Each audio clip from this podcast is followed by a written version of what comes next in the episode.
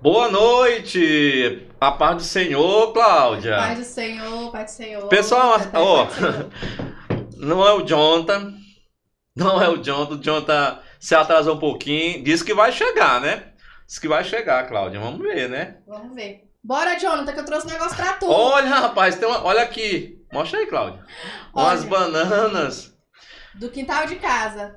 Bora, Jonathan. Pessoal, vamos para o nosso, para o nosso último episódio, Cláudia, ó, dessa O temporada. Aí vamos dar uma pausazinha e vamos, vamos voltar em outubro, tá certo? Mas antes de começar aqui, vamos falar aqui dos nossos patrocinadores. Não é não? Vamos lá, Vamos Cláudia? lá. Deixa eu abrir aqui, pegar minha pesca aqui, porque o Jonathan me deixou na mão hoje. Oh, meu Deus do céu, mas vai dar tudo certo. Bom, estamos em nome aqui da Pixa Toda Hora. A Pixa Toda Hora é só ligar e vai chegar a partir das 15 horas, Cláudia, já está disponível. É isso aí. né? É, lá tem todos os sabores, você escolhe, você pede pelo WhatsApp. Super prático. Pizza toda hora. Também a Confec Modas. Confec Modas da irmã Naí, irmão Joaquim, um abraço pessoal lá, Joab. É, lá tudo sobre fardamento, eles trabalham com camisetas padronizadas, banner. É show de bola lá, a Confec Modas. Vamos falar também da Surpreenda. Diga aí. Surpreenda PHB. Gente, a Surpreenda da Natiane. Natiane. São artigos personalizados. Quem quiser encomendar, ela faz todo tipo de caneca, aquela fosca, aquela mais lisa. é, faz também aquelas garrafinhas. Então, assim, qualquer tipo de produto personalizado, surpreenda PHB, se garante, viu? E o preço também é justo. Show de bola. Também temos aqui a Leca Papelaria. A Leca Papelaria trabalha com, principalmente com agendas personalizadas, né? Ó, tudo do mais da mais categoria, vocês vão ver, da maior categoria vocês vão ver lá na Leca. Coisa é mimoso, como diz nosso o nosso convidado. Mimoso lá os produtos da Leca Papelaria. Cláudia, Gente, eu tô muito feliz de estar aqui de novo. olha, rapaz, a Cláudia foi dois episódios. Cláudia, Eu, ó, eu vou Pode ganhar. nos- Eu pode- vou ganhar esse negócio. Será? Até vou, vou ganhar. hum, E outra coisa, eu tô muito feliz de estar aqui. Trouxe essa lembrancinha hoje Olha pro aí. Jonathan e pro irmão Arimaté e pro pastor, nosso convidado de hoje. E a gente tem muita coisa aqui pra conversar. Vamos ter também o, o quiz, que a gente vai ver quem que vai ganhar essa temporada. É, hoje é o último, o último quiz, né? Será que é Quem tu, é que tá em Cláudia? primeiro? É a Cláudia. Viu? Pastor, ó. Vamos, assim- vamos aqui combinar que eu passei a temporada todinha primeiro, depois você vai responder aqui algumas perguntinhas. Vamos combinar que eu vou ter que ficar nesse negócio aqui em cima, Olha aí. no primeiro pódio, viu? Vamos apresentar o nosso convidado. Vamos, vamos apresentar. Está conosco hoje, para fechar aqui nossa temporada, Pastor Paulo Silva. Todinho. Olha aí, Todinho. a paz do Senhor, pastor. Paz, Senhor Jesus. Pastor Paulo é um amigo nosso que a gente, pelo menos eu conheci agora há pouco, né? Aqui nos trabalhos da Tremembés. E foi assim uma honra conhecer o Pastor Paulo. E assim, de cara a gente já. Já gosta Ah, dele, gosta né? de cara. É, não, é impossível não gostar do, É. jeito do, pastor, do pastor Paulo. Pastor Paulo, é um prazer estar Tá conosco certo. aqui. Todo meu. Ah, se sinta à vontade, a casa é sua, já lhe disse. E vamos contar um pouquinho da sua história. Amém. Você deve ter muita história para contar, não é isso, Cláudio? Tem, com certeza tem. Todo pastor tem muita história pra contar. Pastor, vamos começar, como diz, Começar pelo começo. pelo né? começo, né? O senhor é de onde? Nasceu de onde? Que cidade? Como é que começou aí a sua vida, né? Irmão Jonathan e irmã Cláudia. Do Arimateia, Senhor. né? O Arimateia, Arimateia. O Jonathan- Paz, paz do Senhor. Pai do Senhor. É, eu também quero é, dar a paz do Senhor para os irmãos, né? Que certamente já deve ter algum irmão que me conhece aí nos ouvindo. Enfim, é, eu nasci, eu sou natural de Brasília, DF, né? Uhum. Nasci em é, Ceilândia, Ceilândia. E eu nasci lá, mas me criei em Carapebas. Carapebas é o interior de Luiz Correia. Sim. A Luiz Correia é a nossa querida é, cidade litorânea, né? E me criei ali e aceitei Jesus quando eu tinha é, 16 anos de idade E aos 17 anos eu iniciei fazendo a obra de Deus ali junto com um pastor muito conhecido ali com ele o nome dele era José Diácono. Na época era um missionário aqui de Parnaíba enviado lá para as Carapebas. E dali por diante eu comecei a fazer a obra de Deus. E hoje de, é, depois de 15 anos eu estou aqui em Parnaíba ao longo desses 15 anos eu tenho aí um, uma grande história para contar é, eu não sei se. Não teria como se nós fôssemos contar essa história, se nós fôssemos a madrugada, certamente nós não teria como narrar essa história. Olha Mas aí. eu estou aqui, se eu puder falar algo, certamente eu- Você fique à vontade, pastor. eu Você vai, falarei. vai Pois é, contar a sua história a, aí. minha, a minha biografia é mais ou menos essa mesmo. Eu sou filho de Genésia, né? Francisco dos Santos. Meu pai já passou por eternidade. Sou casado, bem casado. Olha, já já vamos chegar bem É. nessa parte aí, não, Cláudio? É. O pessoal gosta dessa parte aí, Tenho- né? Tenho dois filhos lindos que me amam. Enfim, eu, eu me considero um homem abençoado até o tutano, né? Oh, Glória a rapaz, Deus. glória a Deus. Pastor, me diga uma coisa. Nasceu no Evangelho? Não, não nasci no evangelho. 16 anos aceitou É. Jesus, né? Na realidade, eu, eu não tive oportunidade de ser discipulado ainda quando criança. Uhum.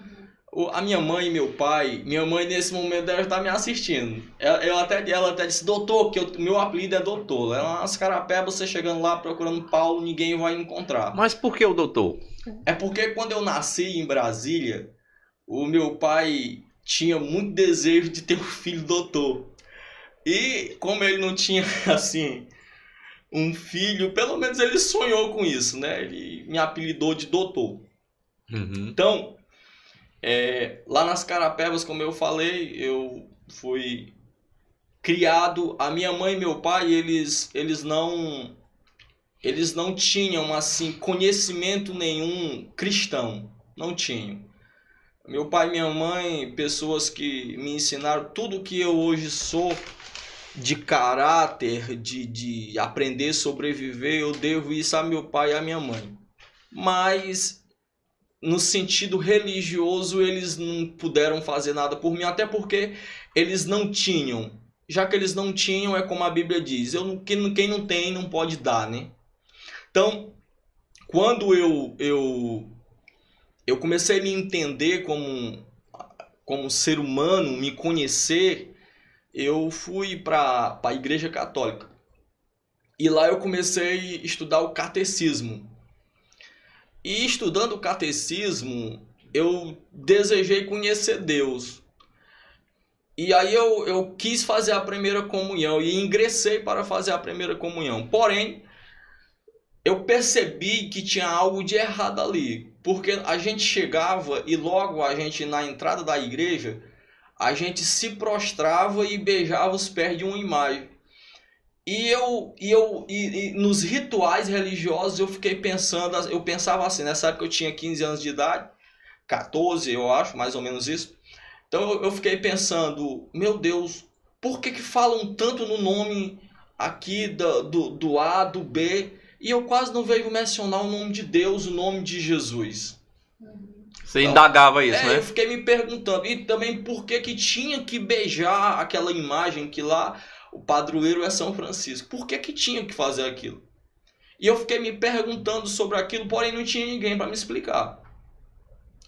Mas quando chegou para mim fazer a primeira comunhão, aí eu via umas coisas muito assim que eu não conseguia engolir. O que foi? A gente ia e depois que a gente fazia a primeira comunhão lá, era assim nessa época. Lá sempre era feito no mês de janeiro ou no mês de outubro. No mês de outubro era uma das festas mais conhecidas eh, aqui no, no Piauí, de nível estadual, era a festa do Edmilson Souza. Aqui em Parnaíba, acho que muita gente que sabe disso. Então, essas festas, elas tinham o festejo do, do padroeiro, em seguida acontecia a festa. E eles aproveitavam aquele movimento para fazer a, a, a festa da igreja, que era a- as novenas, que era aquele movimento que eles faziam anualmente, falando os festejos chamados. Naqueles festejos eles faziam os ritual de, de, de celebração, de missa, de, de apresentação aos candidatos à primeira comunhão, à crisma. Só que em seguida, todo aquele sistema que era considerado como algo santo, nós enchia os participantes iam para festa em seguida. A- o ritual era à tarde e todos nós ia para a festa em seguida e ali na festa a gente bebia, a gente enfim, fazia aquilo que se faz numa festa que eu também não vou Sim. falar aqui. Sim.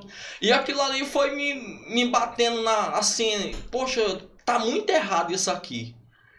E aí, certa vez eu tava mais meu pai e eu fui e achei um, um, um, um, um, um panfleto daqueles que as pessoas evangelizam. Uhum. E lá tinha um texto da Bíblia que Folheto, né? um folheto que falavam a respeito da salvação, de- do que Jesus poderia fazer por uma pessoa. E naquele dia eu acho que foi o início da minha convenção. Então eu cheguei e à tarde eu disse para o meu pai, eu digo, meu pai, eu vou, eu vou aceitar Jesus. Na época quem dirigia a igreja em Carapebas era um obreiro chamado Tantinho, homem de Deus, que hoje é obreiro ainda lá, nas, lá na Lagoa do Barro. O irmão Tantim, eu fui para o, o, culto naquela noite, meu pai disse, tu vai, mas eu só dou, eu só dou para ti uma semana para tu não ir mais à igreja. Por que uma semana? Porque na semana seguinte já tinha um festejo lá e ele achava que eu não ia aguentar. Eu peguei e fiquei ansioso, coloquei uma roupa e fui eu e um amigo meu chamado Ronaldo, de saudosa memória, que na época era homossexual, e nós fomos nós dois. Ele era homossexual, primo meu, e eu era uma espécie de bicho. Eu era meio virado, tinha 16 anos de idade, mas tudo de que você pensar que um ser humano já poderia ter feito, eu- eu já tinha feito quase tudo, exceto assassinar alguém. Mas o resto eu já tinha feito um bocado de besteira na vida Meu com Deus. 16 anos. Nesse sentido, fui, aceitei Jesus e o meu pai ficou esperando eu me desviar. Porém, ainda hoje eu tô aqui para a glória de Deus e não me desviei não, e nem pretendo. Aí eu, deixa eu lhe perguntar. É, e sua família? Em Ah. relação a, a- Você se manteve, né? No Sim, caso. sim. E como foi a reação da sua, da sua família? Essa história, ela é muito emblemática, porque assim, na minha família ainda hoje, família de pai e mãe, não tem ninguém, meu pai passou para a eternidade sem, sem aceitar Jesus como salvador. Minha mãe, uma pessoa que dá a vida por mim, Sim. Porém, eu tô com 15 anos pregando para ela e ela até agora ela não entendeu a necessidade que ela tem de aceitar Jesus. Sim. Então, quando eu aceitei a Jesus, naquela época era uma época que a gente tinha é uma época de ouro que eu acho que hoje não tem mais. Eu não vejo isso mais. Mas na época que eu aceitei Jesus, o nosso desejo era pregar o evangelho. Naquela época, depois que o Zé Diácono saiu, veio para lá um pastor que hoje é meu sogro. Graças a Deus que ele foi, que levou a Daniele. E aí deu foi certo para mim, eu achei foi bom. Ah, já você conta essa história aí, viu? Como é que foi Aí- esse procedimento aí? Aí- Quando o meu sogro foi, ele logo me, me chamou pra. Eu já fazia a obra e eu fui fazer a obra junto com eles. Meu pai e minha mãe não questionaram a minha atitude, até porque eles não, eles não eram católico praticante, eles não iam à igreja, eles só foram na igreja no dia que foi para molhar a nossa cabeça chamado batismo. De lá até então eles não iam. Porém, eu, muito eufórico, comecei a pregar a palavra de Deus e nesse tempo eu estudava a gente, aquela região do, do grande da, do grande Brejinho, naquela região todo dia vinham para Luiz Correia para estudar. E eu estudava em Luiz. E aí eu vinha dentro do ônibus e eu vinha com a Bíblia. Eu tinha 16 anos, eu vinha com a Bíblia. E nesse tempo, como eu ainda não tinha sido discipulado, eu vi, a minha mensagem era aceitar Jesus para ir para o céu ou então ir para o inferno. Não tinha meio termo. eu, eu, eu, eu não tinha, vamos dizer assim, eu, eu não tinha o, a, a sabedoria de, de falar e ir para o inferno com outra palavra. Para mim era direto ir para o inferno. Então eu peguei e eu comecei dentro dos ônibus pregar a palavra e eu era daquele fogo puro. E aí A, a minha mãe, a, a minha irmã, que na época andava comigo, ela nova, e aí ela começou a sentir vergonha de mim. Porque para uma pessoa, na, ainda agora eu estava lendo aqui um texto de, de Paulo na primeira na carta dele aos Romanos, no capítulo de número 1, versículo de número 28, se eu não estou enganado, lá está escrito mais ou menos assim, que o evangelho é é loucura para os que se perdem, mas poder de Deus para a salvação de todos aqueles que creem. Então, para quem não conhece o evangelho, o evangelho é algo que às vezes parece loucura. Em especial nesse contexto que eu estava vivendo. Porque era o contexto que eu acreditava. Pastor Paulo, é, o senhor, no início da sua fala, o senhor mencionou sobre como o seu pai e a sua mãe lhe forjaram assim como, como homem, como pessoa, né? Sim. E eu acredito muito que em todos os momentos da sua adolescência, que o senhor disse que aprontou muita coisa, Sim.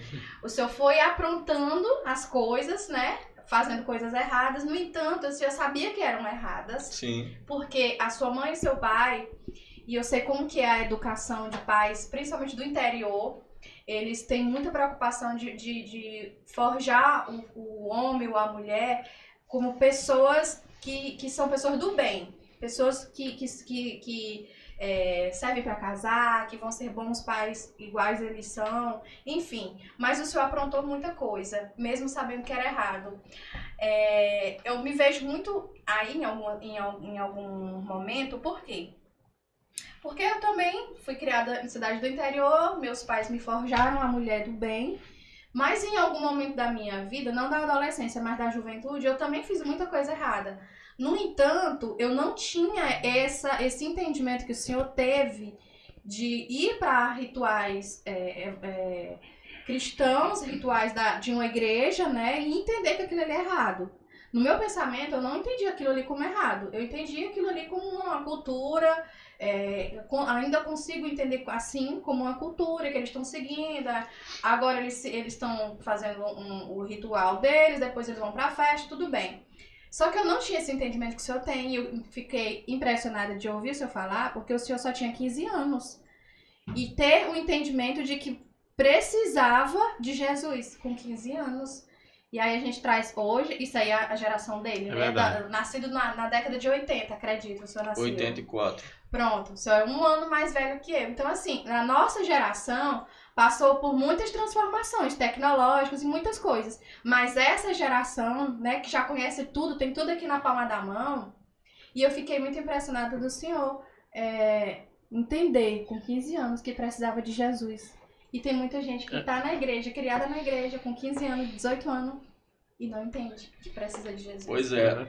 Aí, irmã Cláudia, assim, essa questão da gente estar tá lá no mundo é, é um ponto de vista muito crítico. Como, por exemplo, eu fui criado num lar não cristão, certo? Não cristão. Aí veja só, tinha tem alguns princípios em, em um lar não cristão que na visão dele ele tá certo. Uhum. Você tá entendendo? Como por exemplo, no lar não cristão, em alguns lares, como por exemplo lá nas Carapebas, onde eu me criei, porque eu conheço todo mundo lá. Lá tem alguns lares que, por exemplo, você ser um, um usuário de maconha para um lá lá tem lá que, que isso não tem, não tem nada de errado. Sim. Uhum. Por exemplo, no lá onde eu me criei, você fumar cigarro não é errado. Uhum. Ninguém nunca disse que era errado.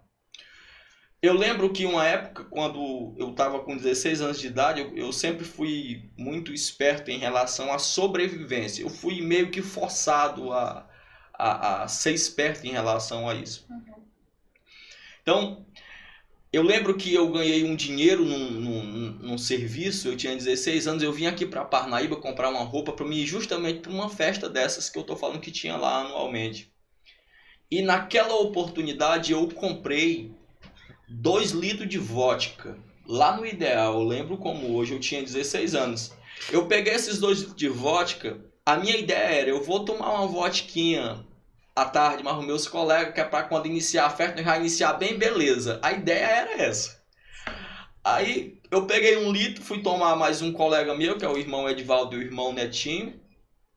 E não demorou nada, o meu pai do outro lado pegou o outro litro e foi beber. Foi beber então, num lar que ainda não conhece Cristo, que tem apenas um, um, uma religião, porque você sabe que a religião ela escraviza o, o ser humano. Sim. Então, nesse caso lá, meu pai era religioso, era, minha mãe era, no contexto deles. Porém, a, religião deles não mostravam que isso era errado. Mas quando eu estava bebendo, eh, já por volta de eu quase bêbado, eu parei para pensar assim, eu digo, rapaz, que situação é essa? Eu bebendo de um lado e meu pai de outro.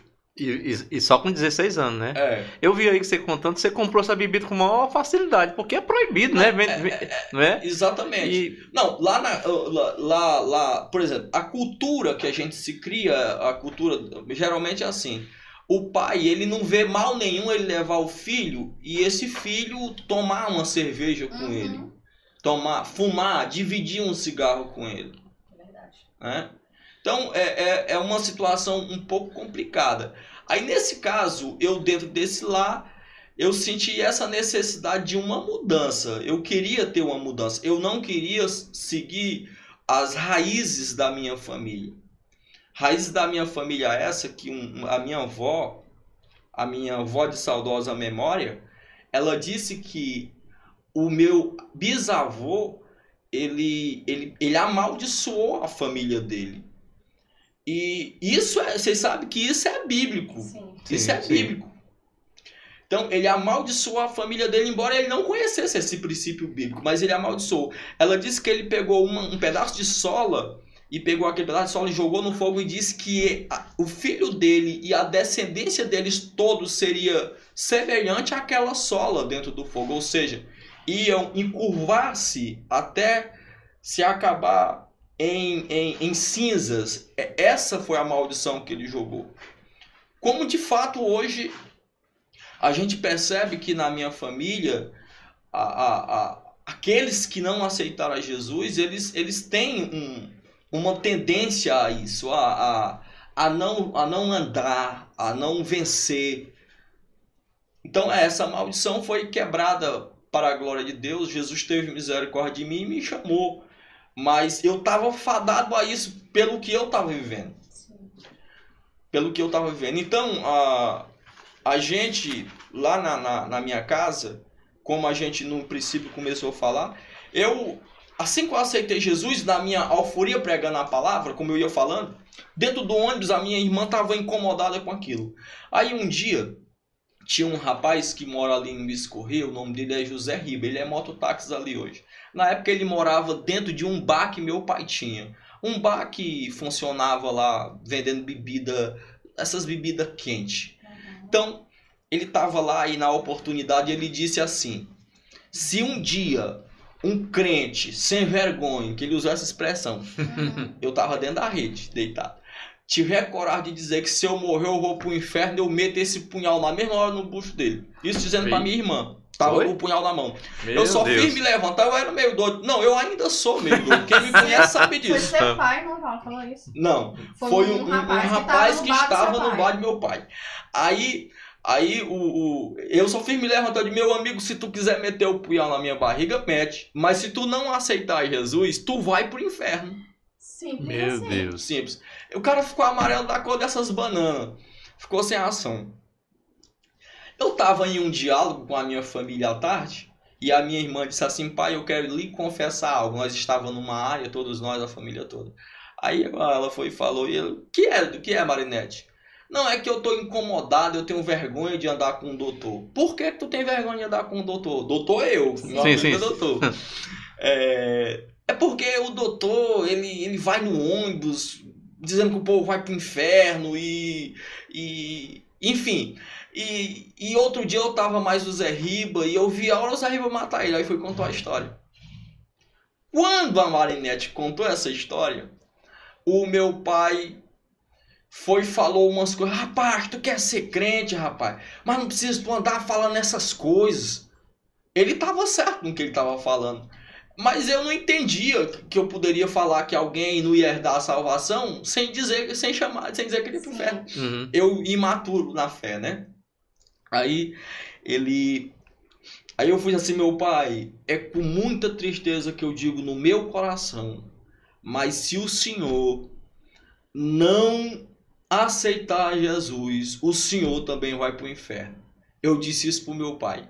Na hora que eu disse isso, meu pai ficou da cor das bananas também. Na mesma hora ele me expulsou de casa. Meu Sério? Jesus. Expulsou de casa.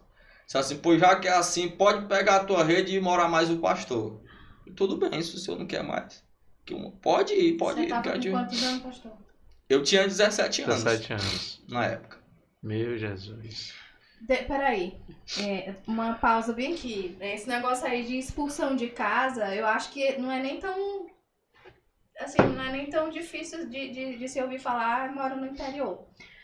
Mas o, eu- o que, eu quero, que eu quero lhe perguntar é assim: o senhor falou no começo que até os 16 anos, antes de aceitar Jesus, o senhor fez de tudo, menos matar uma Sim. pessoa, né? É. Sim. Então eu, eu entendo que o senhor tem uma personalidade assim bem bem Forte. assim, forte, forte. Quem me conhece assim, sabe. Quem me Bem, conhece a- bem sabe. agoniado, É. tipo assim, não- ninguém pode pisar no seu sapato que o senhor já explode. Literalmente. Não, não é explodir, é assim, irmã Cláudia. Sim. Eu, eu, não é que eu, eu- hoje, eu, hoje eu considero que eu tô sendo moldado pelo Senhor e eu já sou bem menos explosivo do que o que eu era antes, certo? Uhum. Então hoje alguém pode me bater, me xingar, me perseguir, eu vou apenas orar por ele.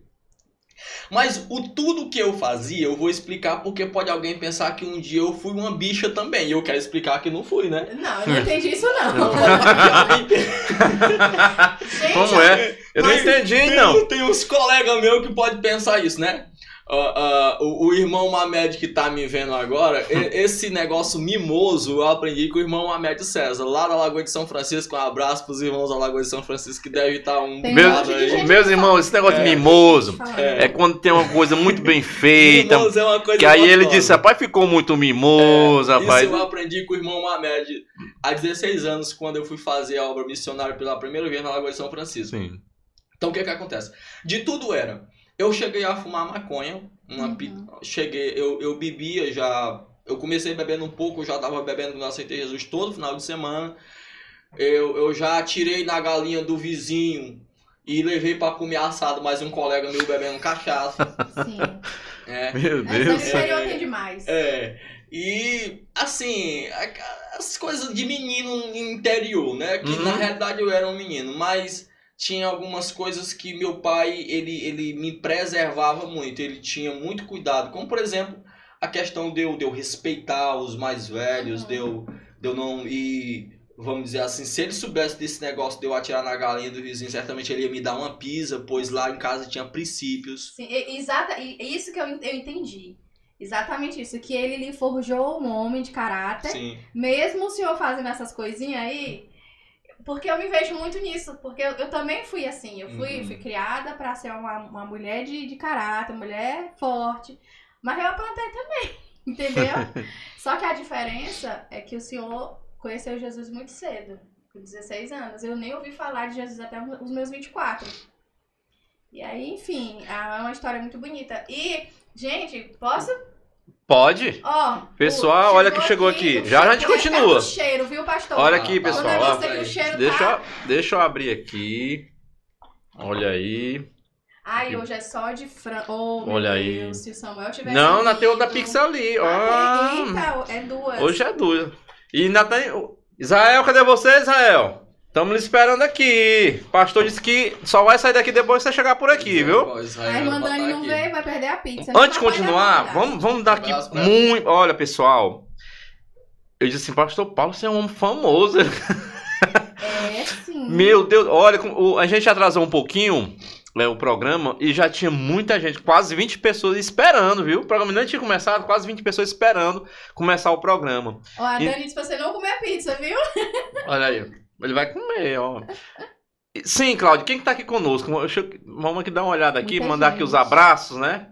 Pra gente continuar a nossa história. Vamos lá.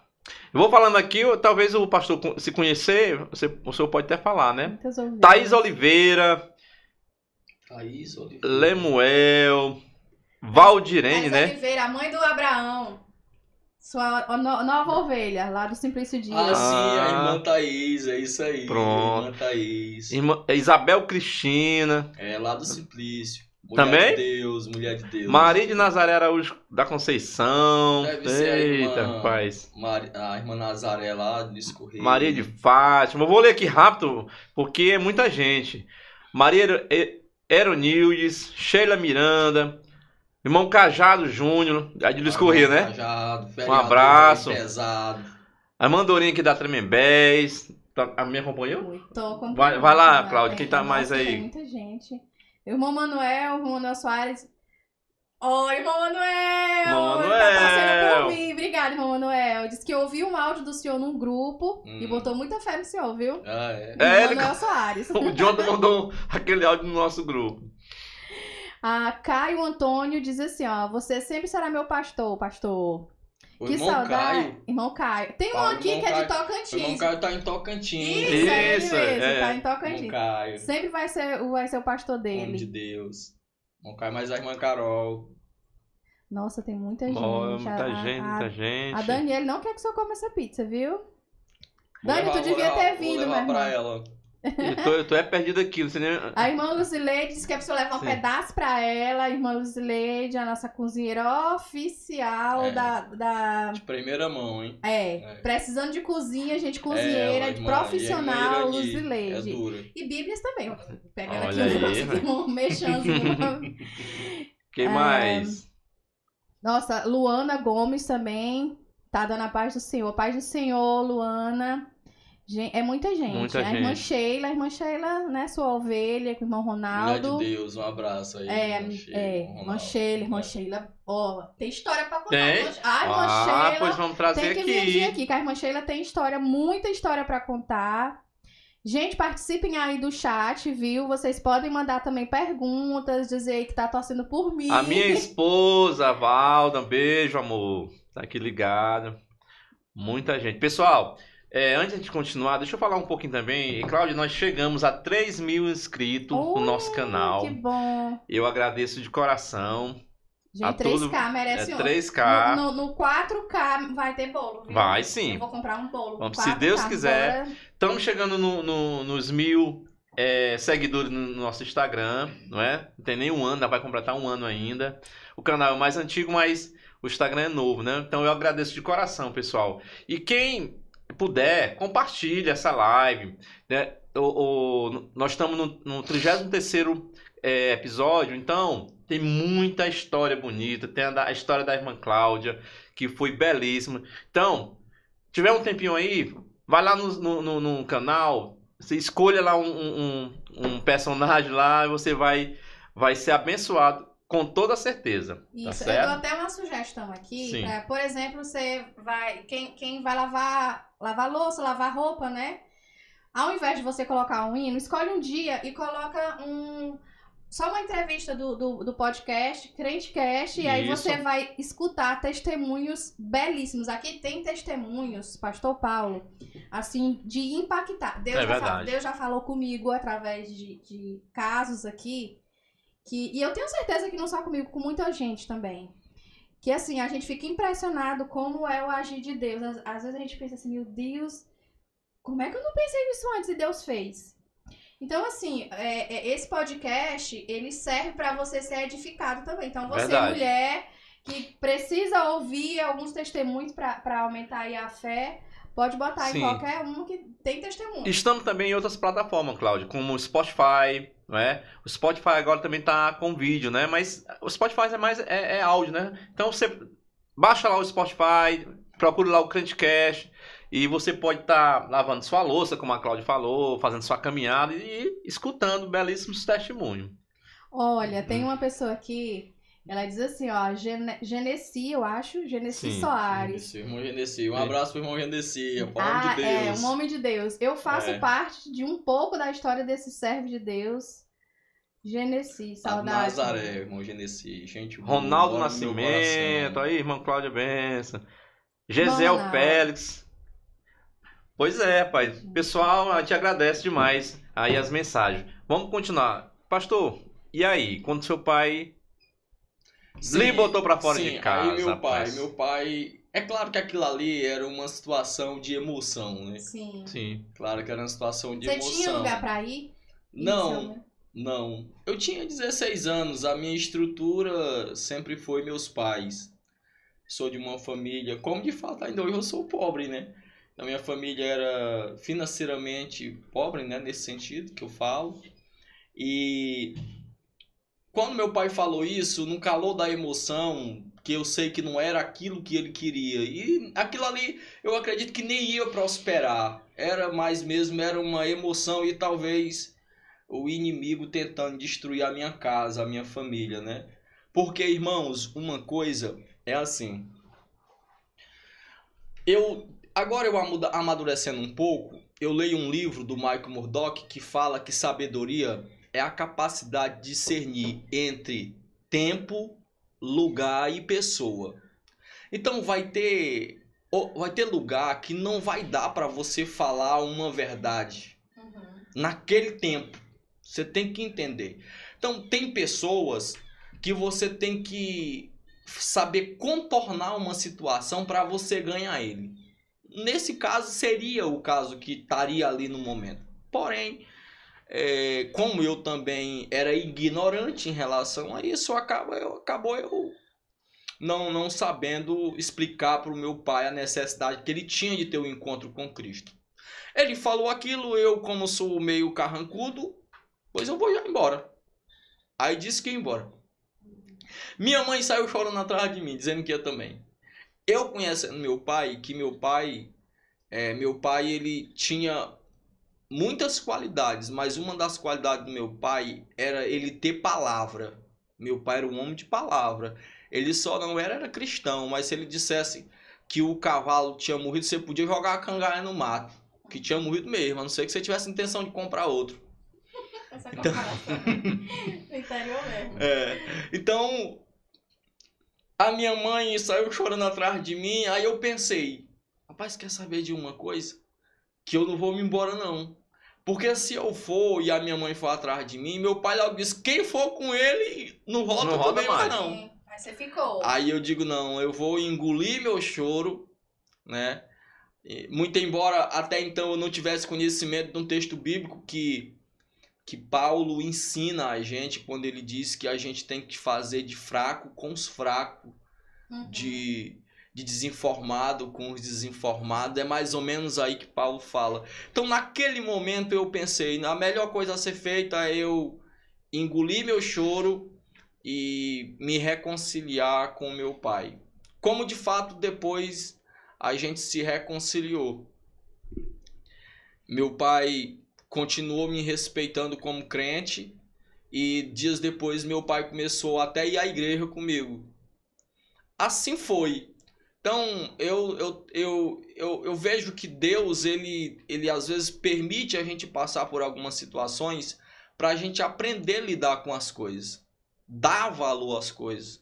Porque às vezes a gente fala palavras que palavras é algo tão importante que se nós tivéssemos o cuidado de analisar antes de soltarmos uma palavra, certamente nós hoje estaria bem distante do que o que nós estamos agora. As palavras. A Bíblia vai dizer que a, as palavras ela tem o poder de construir e de destruir. Então, se eu tivesse a maturidade que eu tenho hoje, eu jamais diria aquela palavra a meu pai.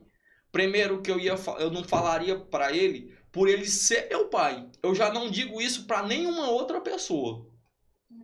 Eu não digo isso para ninguém. Uhum. Jamais eu evangelizando falo isso.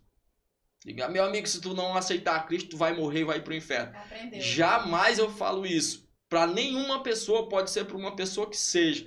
Qualquer pessoa. Imagina meu pai. Meu pai, eu ainda ontem, eu tá, a, sábado agora, nós estivemos fazendo a festinha dos pais ali no Simplício Dias. E lá eu tive dizendo que a Bíblia manda honrar os pais, pai e mãe, isso é um mandamento seguido de promessa. E honrar é, é, no original vai significar reverenciar. Né? Reverenciar é, é se prostrar, é, é respeitar.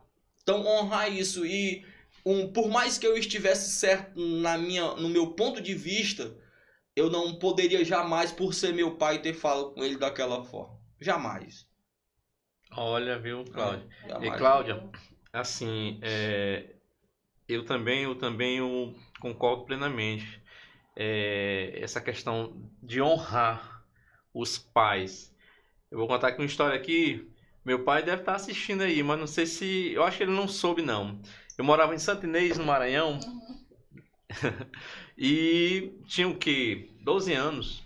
12 anos. E, e, e lá eu comecei a estudar música, né? Uhum. E meu pai comprou um, um- o meu primeiro instrumento, que era um trompete, era numa banda.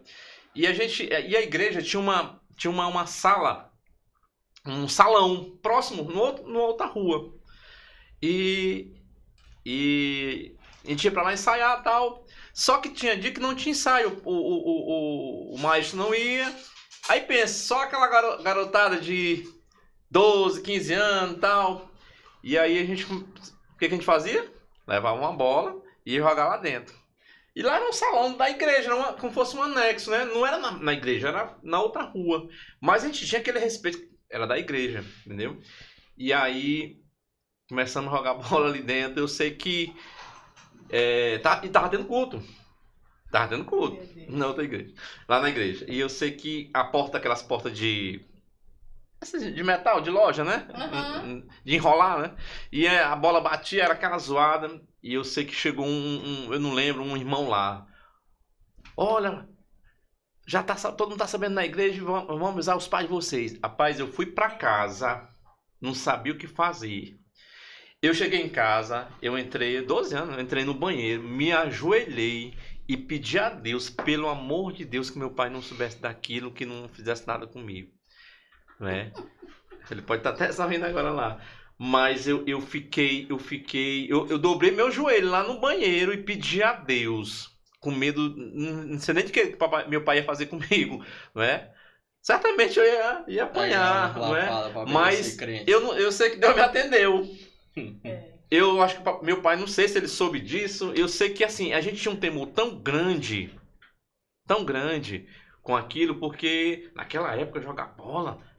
Ah, É, meu amigo, meio- minha avó, no se meio- eu ganhasse uma bola, ela rasgava. No meio cristão era É. abominável, velho. Rasgava. Então, eu sei que aconteceu isso comigo, né? E assim, o temor que a gente tem a Deus e aos pais, né? Fez eu, eu fazer isso. Chegar em casa correndo, fui correndo pra casa. E entrei no banheiro, dobrei meu joelho e, e pedi a Deus. Pra Deus, pra, pra meu pai não fazer nada comigo.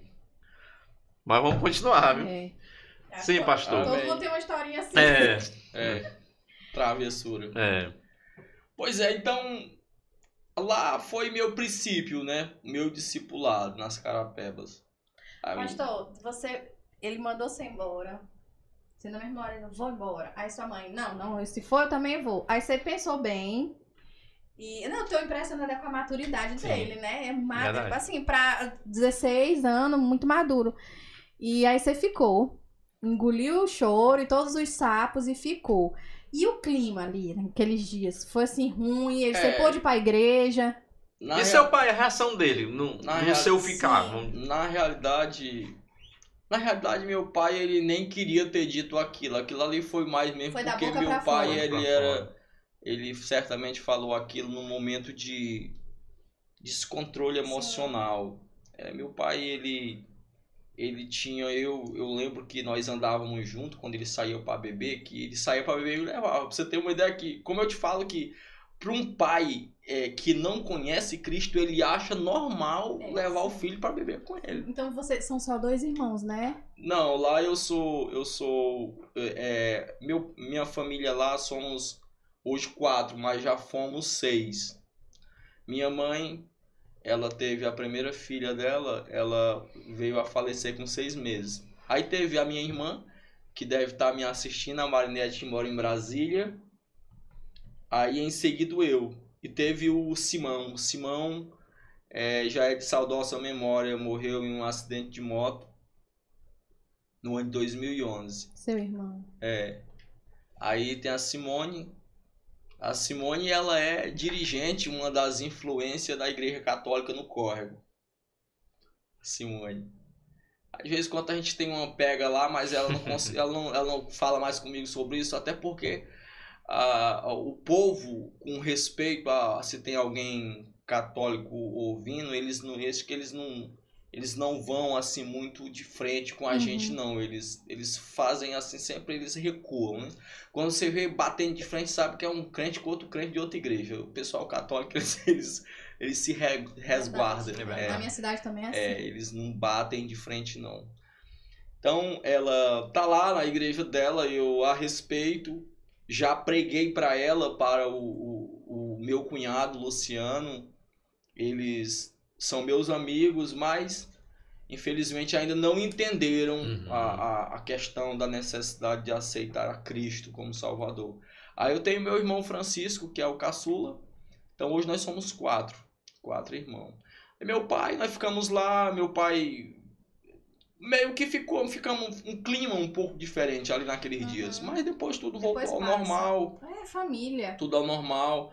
E aí eu eu pedi perdão para ele depois pela palavra que eu falei, né? Pedi perdão para ele. E aí depois ele aceitou normal aquilo ali, a gente passou a conviver. Aí quando foi um dia, a gente começou a trabalhar junto na mesma empresa. E trabalhando na mesma empresa, aí meu pai foi diagnosticado com rancianias na época.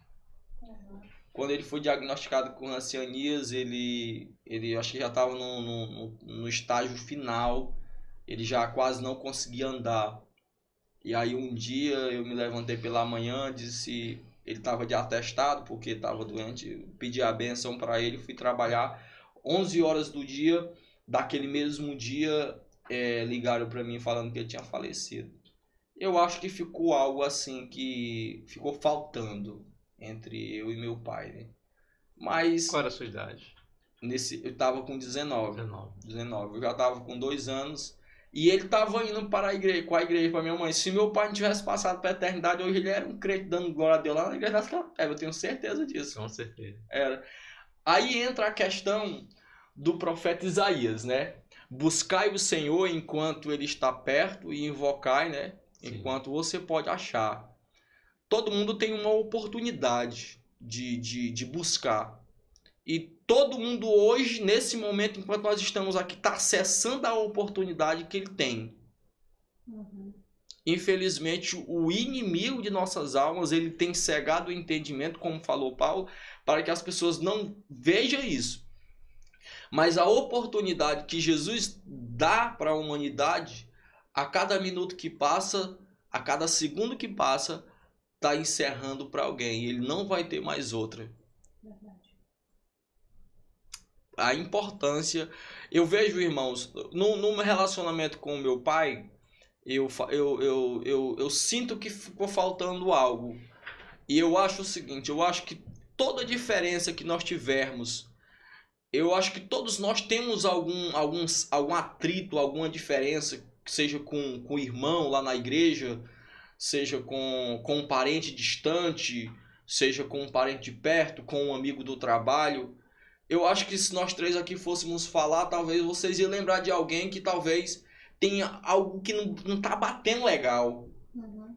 E eu acho que ninguém pode deixar isso para o dia de amanhã. É o que Jesus falou. Jesus disse que nós devemos nos reconciliar com o nosso irmão enquanto estamos andando com ele, né?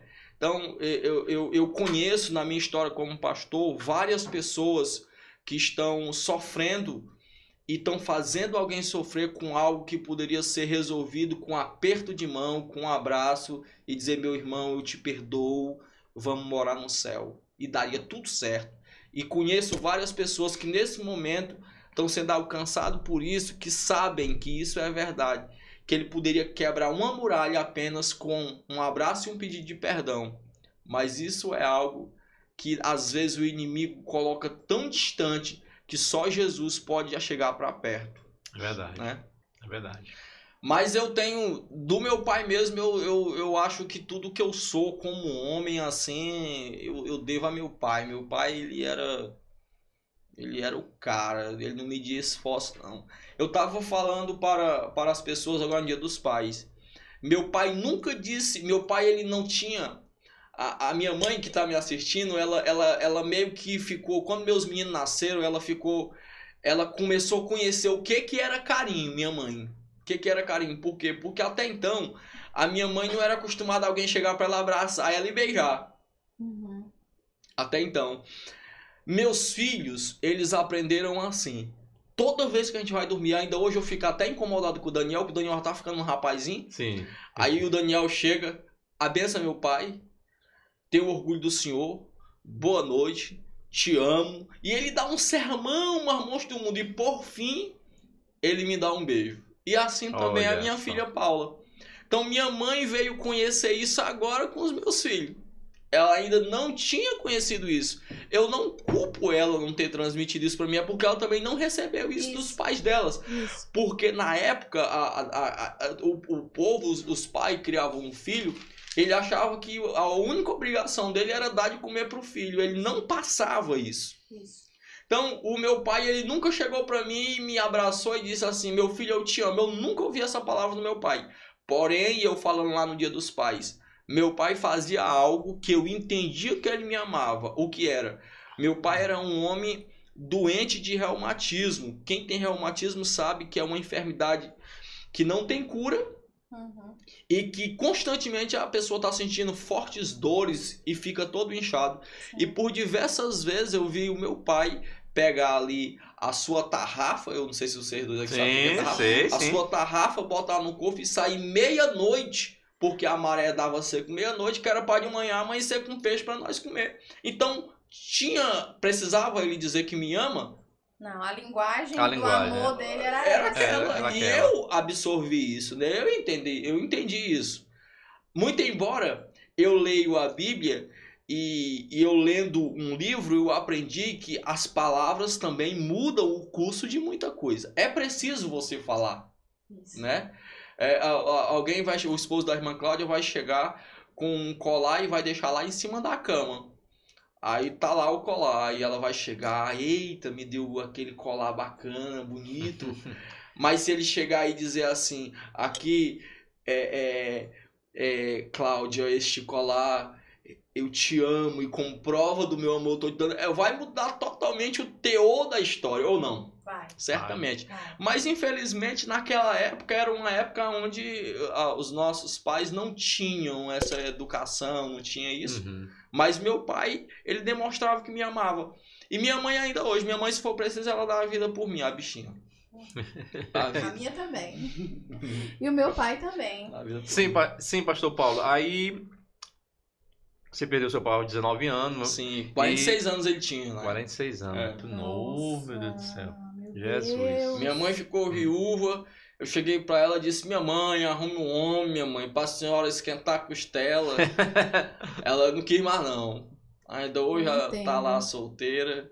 E eu fico, às vezes, até com dó dela, porque ela fica sozinha lá na casa dela lá e não tem nem alguém pra compartilhar Uhum. um, uma dor de dente, Oh, possivelmente. vindo. Jesus. Você tinha 19. 19 né? Aí, na igreja, como é que você continuava firme e forte? Na igreja. Na igreja, logo eu passei a ser líder de mocidade. Deus, pela graça dele, sempre me deu oportunidades, deu. Deu. Deu estar liderando assim na casa Sim, do sim. Senhor. Sempre foi assim. Depois que eu aceitei Jesus como meu Salvador, eu passei a, a dirigir trabalhos com criança lá no Camurupim. Uhum. Depois passei a dirigir cultos nos povoados lá perto.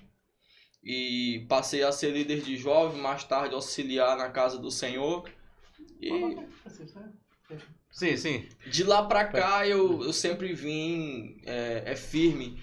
Eu até às vezes digo para os irmãos que às vezes em igreja tem aqueles irmãos que isso é bíblico, né? Que precisa daquela força, daquele empurrão, né? Você ir lá, dar uma palavra, dizer, meu irmão, vamos à igreja, é, te fortalece, te anima. Eu nunca ninguém precisou falar isso comigo. Eu sempre digo, "Ó, irmãos, eu aceitei Jesus, tinha 17 anos de idade. O, o meu pai e minha mãe não eram crentes, nunca me ensinaram nada. Quando dava o dia de terça-feira no culto da oração, eu botava a minha Bíblia debaixo do braço, eu ia para a oração.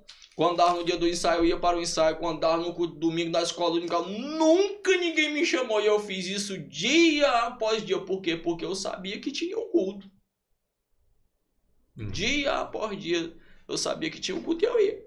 Isso eu fiz. Quem me acompanhou durante a minha jornada, o irmão Tantino nas Carabeba, o irmão Domingo Maranhão, que hoje já tá velhinho, era, eu era o auxiliar deles, ajudava eles, eles nunca me chamaram. Quando dava na hora de ir pro culto, a gente pegava uma bicicleta, que nesse tempo ninguém tinha moto, ninguém tinha carro, nós ia de bicicleta.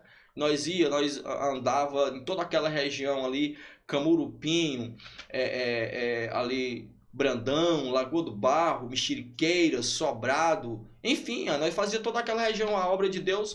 E, e isso a gente fazia sem ganhar nada, só fazia por amor à obra do Senhor. Obra. E nós fazia isso. E eu sempre tive assim essa essa essa dedicação de fazer, sabendo que estava fazendo para Deus e que por fim Deus me abençoaria. A fim de tudo isso, o resultado hoje eu me sinto um homem honrado, inclusive tá aqui, né? ah, para nós é um prazer. Me sinto um homem honrado, porque vindo da onde eu vim, da cultura que eu vim, para hoje eu estar tá auxiliando aqui o pastor José Gonçalves, um dos pastores mais renomados, mais conhecidos no Piauí, o pastor José Gonçalves. Ele, ele não é o cara porque o cara é o Roberto Carlos. Mas... é verdade. Mas no Piauí no Brasil, quando fala Zé Gonçalves, todo mundo baixa a cabeça. É verdade. É verdade. É. Verdade. E não só pelo reconhecimento, mas por ele ser um homem de Deus Sim. que tem é, estado aí na frente desta igreja e, e, o resultado do trabalho dele é, é, é, tão visível pelo batismo que nós tivemos agora. Maneira, Sábado agora passado, né? A maneira é, como é, ele, ele é. lidera essa é organização que é a igreja, né? Com mais de 50 pontos de pregação. Então é um líder nato que, que, assim, liderar não é só você saber conduzir as pessoas. Liderar é você, principalmente, é formar líderes. E isso aí o pastor José Gonçalves, Mas quem conhece porque sabe uma, uma das coisas que a senhora falou de líder, irmã, eu acho, irmã, que o, além de você formar o líder, é o, o, os liderados fazerem a, as suas funções com alegria. E isso a gente vê nos pastores aqui de Parnaíba, que todo pastor é feliz em trabalhar com o pastor José Gonçalves. É Todos eles. Pastor Paulo, não se acanhe não, viu? Eu vou deixar pra minha esposa, vou levar pra ela o meu pedaço. Ah, então ah, pronto. Não, aí tá, ela tá disse mesmo aqui, ó, não é pra ele comer. É. Pronto. Pastor Paulo, e vamos lá. Falando é. em esposa, uma Daniela, né? Uma Daniela. E aí, como é que começou? Como é que se conheceram? Qual era a sua rapaz, idade? Rapaz, assim... Ela é da, da região também? A Daniela, ela é do Pará, né? Paraense? Ela é paraense. Meu é Deus do céu. E Belém. como é que foi esse encontro? Pastor Manuel, que é pastor ali na no Betânia. Betânia, ele hum. ele ele veio fazer missões aqui no Piauí. Sim. Quando ele chegou aí no Piauí, chegou com os meninos dele tudo pequeno. Ele foi para o Brejinho como missionário, o primeiro campo dele no Piauí. Saindo do Brejinho, ele veio para Baixa do Carpino. E da Baixa do Carpino, quer dizer, ele andou pelo São Benedito e quando eu conheci ele, ele estava na Baixa do Carpino. Quando ele saiu da Baixa do Carpino, ele veio para as Carapebas. E quando ele chegou nas Carapebas, ele chegou com a Daniele com 13 anos de idade. Sim. Nesse tempo, a Daniele tinha 13 anos, completando uhum. 14. Eu tava lá, eu era obreiro, ele botou eu para dirigir culto junto com meus outros. Já era obreiro? É, era. Auxiliar, no caso. Era, auxiliar e dirigia, hum. dirigia dois trabalhos, mais um primo meu. Nós dirigimos o trabalho da Mexeriqueira e dirigimos um trabalho lá no Camurupim. Então, a gente lá fazendo a obra e, e eu por lá. E eu, eu, eu, assim, aqui eu tô meio tímido, mas eu não sou assim. Eu sou mais, mais saído um pouco. Então, quando. É, a Thaís trabalha, a Thaís trabalha comigo, que é só ovelha. Assim, é. O pastor Paulo é engraçado. É. Aí... Tem hora que ele tá pregando e do nada ele dá um negócio assim. É, rapaz. Eu, teve um ponto aí que teve agora que eu não fui, rapaz. Eu não pude ir, né? E disse que o boi tava vindo, ele, meus irmãos, lá vem o boi. Jesus. O Israel contando isso aí, viu? Aí, ele é espontâneo, o Aí o que que acontece? A a Daniele chegou lá, e aí a Daniele com 13 anos, e eu por ali, e a filha do. A filha de pastor é sempre muito visado. É, é, tanto a filha como o filho. É verdade. E aí ela lá e o pastor Manuel por lá, mas ela com 13 anos de idade tava na cara que não ia dar nada, né? Porque 13 anos de idade eu como... Mas assim, de cara você já, não, já teve aquela. não, na Aquela hora, que, química, na hora né? que ela Como é? chegou, na hora que ela chegou, ela nesse tempo o pastor Manuel lá nas Carapebas chorava de pobre, né? O negócio dela era brabo. Aí ele fez lá um- uma casa, um puxado lá de uma casa pastoral e a, na, na época lá, 15 anos, né, 16 anos atrás, é, a pia é um giral. Vocês, vocês conhecem o que é giral, né? Uhum.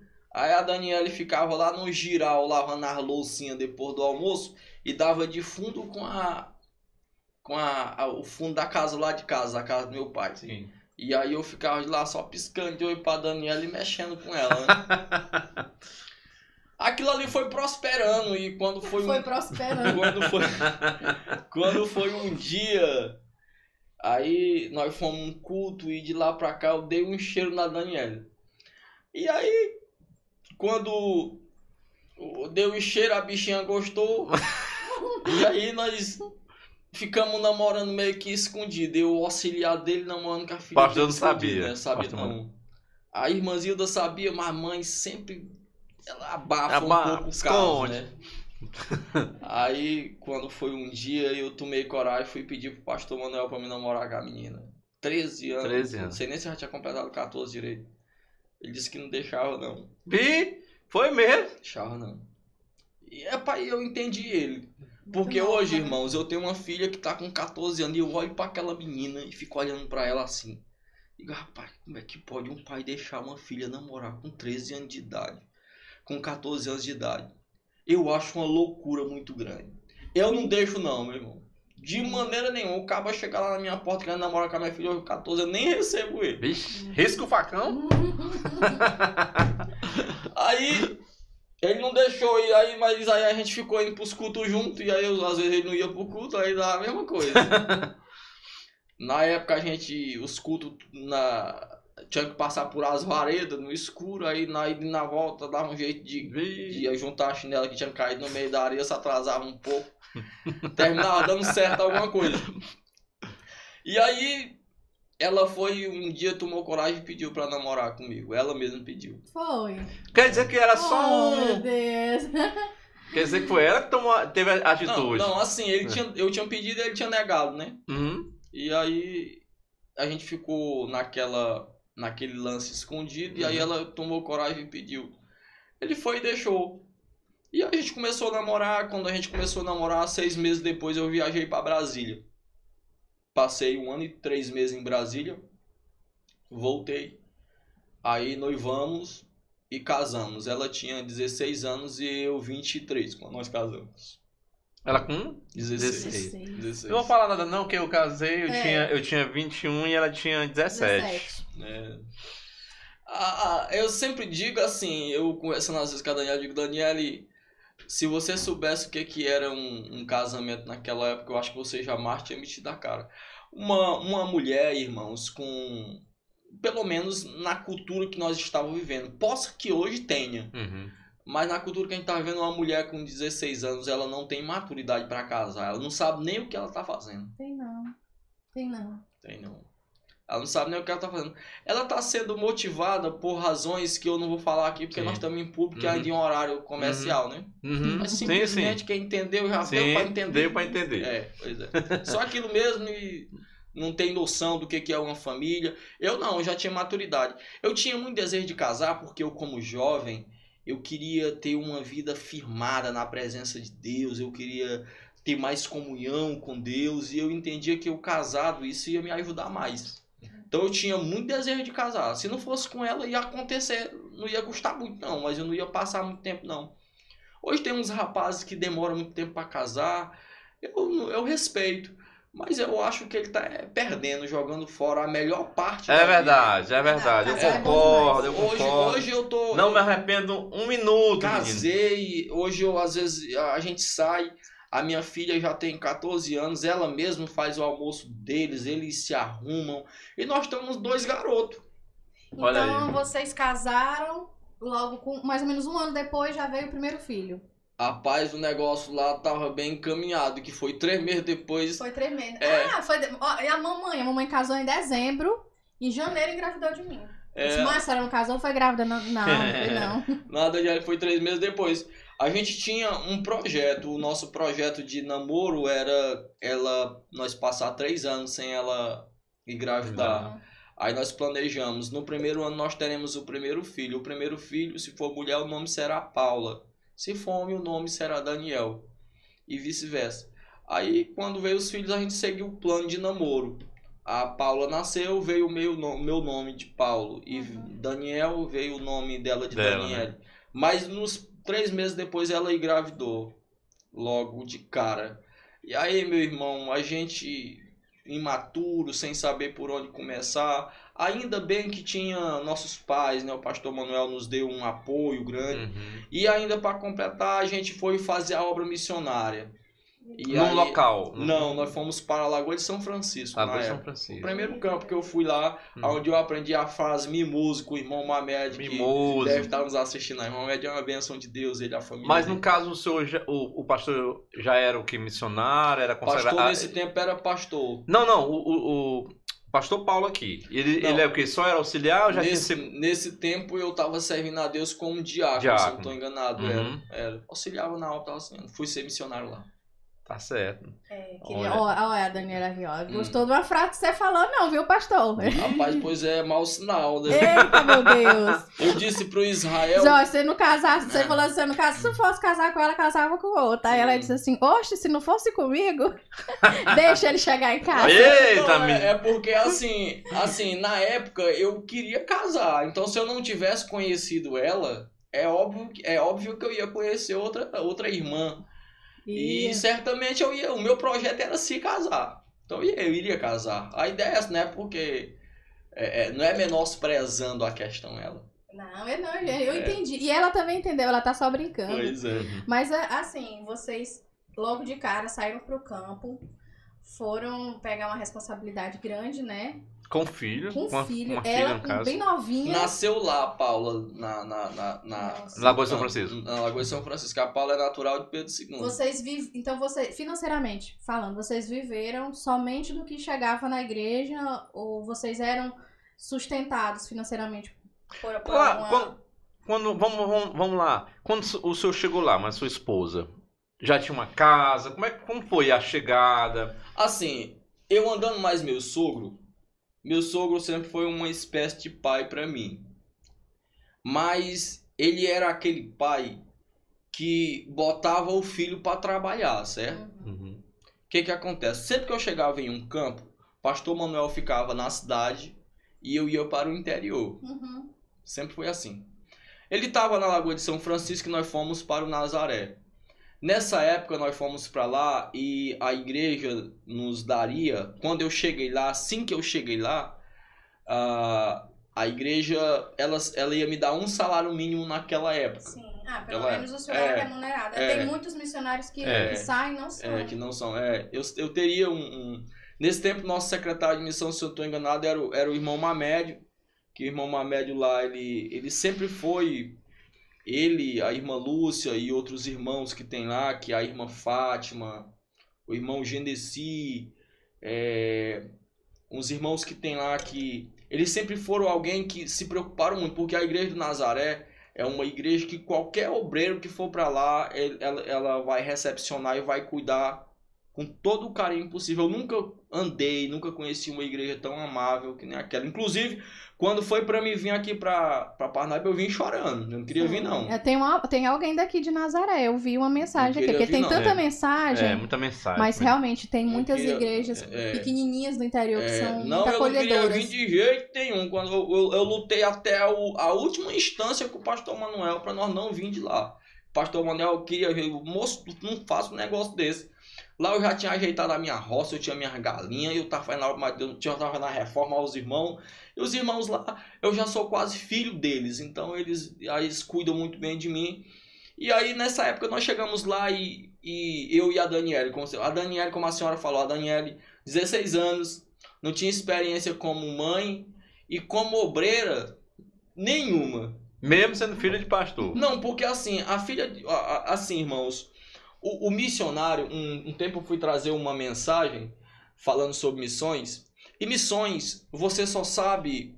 é, eu até usei a, a figura de, de, um, de um alegoria que usa um elefante. Que você vai pegar um elefante e se ninguém nunca te mostrou um elefante, tu não vai saber definir o, o que, que é tromba, o que, que é orelha, o que, que é corpo. Que se, você só vai saber definir se você já tiver visto, já tiver conhecido, já tiver vivido aquilo. Então, Verdade. missões é isso. Missão, para muita gente que nunca foi fazer missões, ele pensa que missão é algo simples e não é. Não é. Então, a Daniele, ela era filha do missionário, ela, mas agora ela ia ser a missionária. É totalmente diferente a história. Então, ela não tinha nenhuma ideia a respeito do que, era aquilo. E nós estávamos indo para uma igreja onde eu ia pastorear homens, que eu ia ser o missionário, eu ia pastorear homens que tinham idade de ser meu avô Uhum. meu pai, como o irmão José Raldão de saudosa memória, que passou para a eternidade agora, que é meu amigo, a família dele lá, a irmã Catarina, a irmã Fátima, que tem idade de ser minha mãe, o irmão Mamé, que tem idade de ser meu pai, enfim. Nós ia trabalhar com um povo, porque a igreja de Nazaré é uma igreja de pessoas já tudo madura. Uhum. Na época eu já era. E aí nós dois garotos. Nós dois garotos. Então, é por isso que eu, eu amei aquela igreja, porque na realidade eles suportaram a gente. Porque nós não tinha como fazer aquilo ali. E Deus nos deu graça, assim, eu acho que pelo fato da gente ser humilde e também não, não tá impondo nada. Eu tinha uma certa experiência, porque eu já eu tinha aceitado Jesus com 16, 17 anos de idade. E eu já estava com 23, então já tinha uns dias que eu fazia a obra de Deus. Mas liderar, pastorear, eh, hoje eu, eu vejo um equívoco muito grande, irmãos, de, de ministros do Senhor, que me perdoe alguns que possam me ver, de pegar um missionário e mandar para dentro de uma igreja. Um missionário, ele não é para ir, no meu modo de ver, pelo que eu vivi, ele não é para ir para dentro de uma igreja pastorear. Porque ele não tem experiência de pastorear. Pastorear é, é, outro, é outro patamar. Se você pegar um missionário, igual eu fui, e mandar para pastorear um povo, tem 90% de dar errado. Eu tenho que ir, é discipular pessoas, trabalhar com pessoas não crentes. O missionário tem que fazer isso. Aí eu vejo muitos trabalhos dando errado, que você pega um missionário que nunca trabalhou pastoreando e leva e põe numa igreja para pastorear. Mais tarde esse missionário não tem nenhuma experiência com isso e as coisas tendem a dar errado. Fantástico. Eu penso exatamente igual. Tendem a dar errado. Agora, se pegasse esse missionário, levasse ele, leva ele lá pro campo, igual eu fui, lá pra lagoa, eu fui pastorear. Mas lá eu ficava meio que como um fantoche. E os irmãos eram que estavam me ensinando de uma certa forma. Já quando eu saí de lá, eu fui para São José do Divino. Agora lá no Sim. São José do Divino, eu fui ser missionário. Eu cheguei em São José do Divino num povoado chamado Mucambinho, que lá no Mucambinho, que lá deve ter um povo também nos vendo agora, ou vão nos ver, o irmão Antônio, que foi eu que, pela graça de Deus, lá no Espinheiro, que inclusive é município de Batalha, que faz divisa o Rio Longar, a, a- eu fui lá, o- as primeiras pessoas que eu orei aceitando Jesus foi o irmão Antônio e a esposa dele. Então lá não, não tinha um crente, lá não tinha ninguém crente. Então eu não tive nenhuma dificuldade. Por exemplo, eu não tinha dificuldade de eu ir reconciliar um crente que tinha discutido com outro crente. Não. Porque não tinha crente. Então eu, como missionário, o que, que eu ia? Eu ia pregar o evangelho, eu ia formar crentes. De acordo com a minha concepção. Então eu não teria nenhum trabalho. Sair de lá ficou um trabalho que o pastor Agenor, de saudosa memória, que eu lamentei mu- muito a passagem dele para a eternidade. Foi quem me substituiu, pegou um povo e aquele povo ajudou ele a construir uma igreja. Nós chegamos lá, não tinha um crente lá naquele povoado. E hoje você vai lá num povoado de São José de Venda chamado Mucamixo, lá tem uma igreja cheia de crente dando glória a Deus.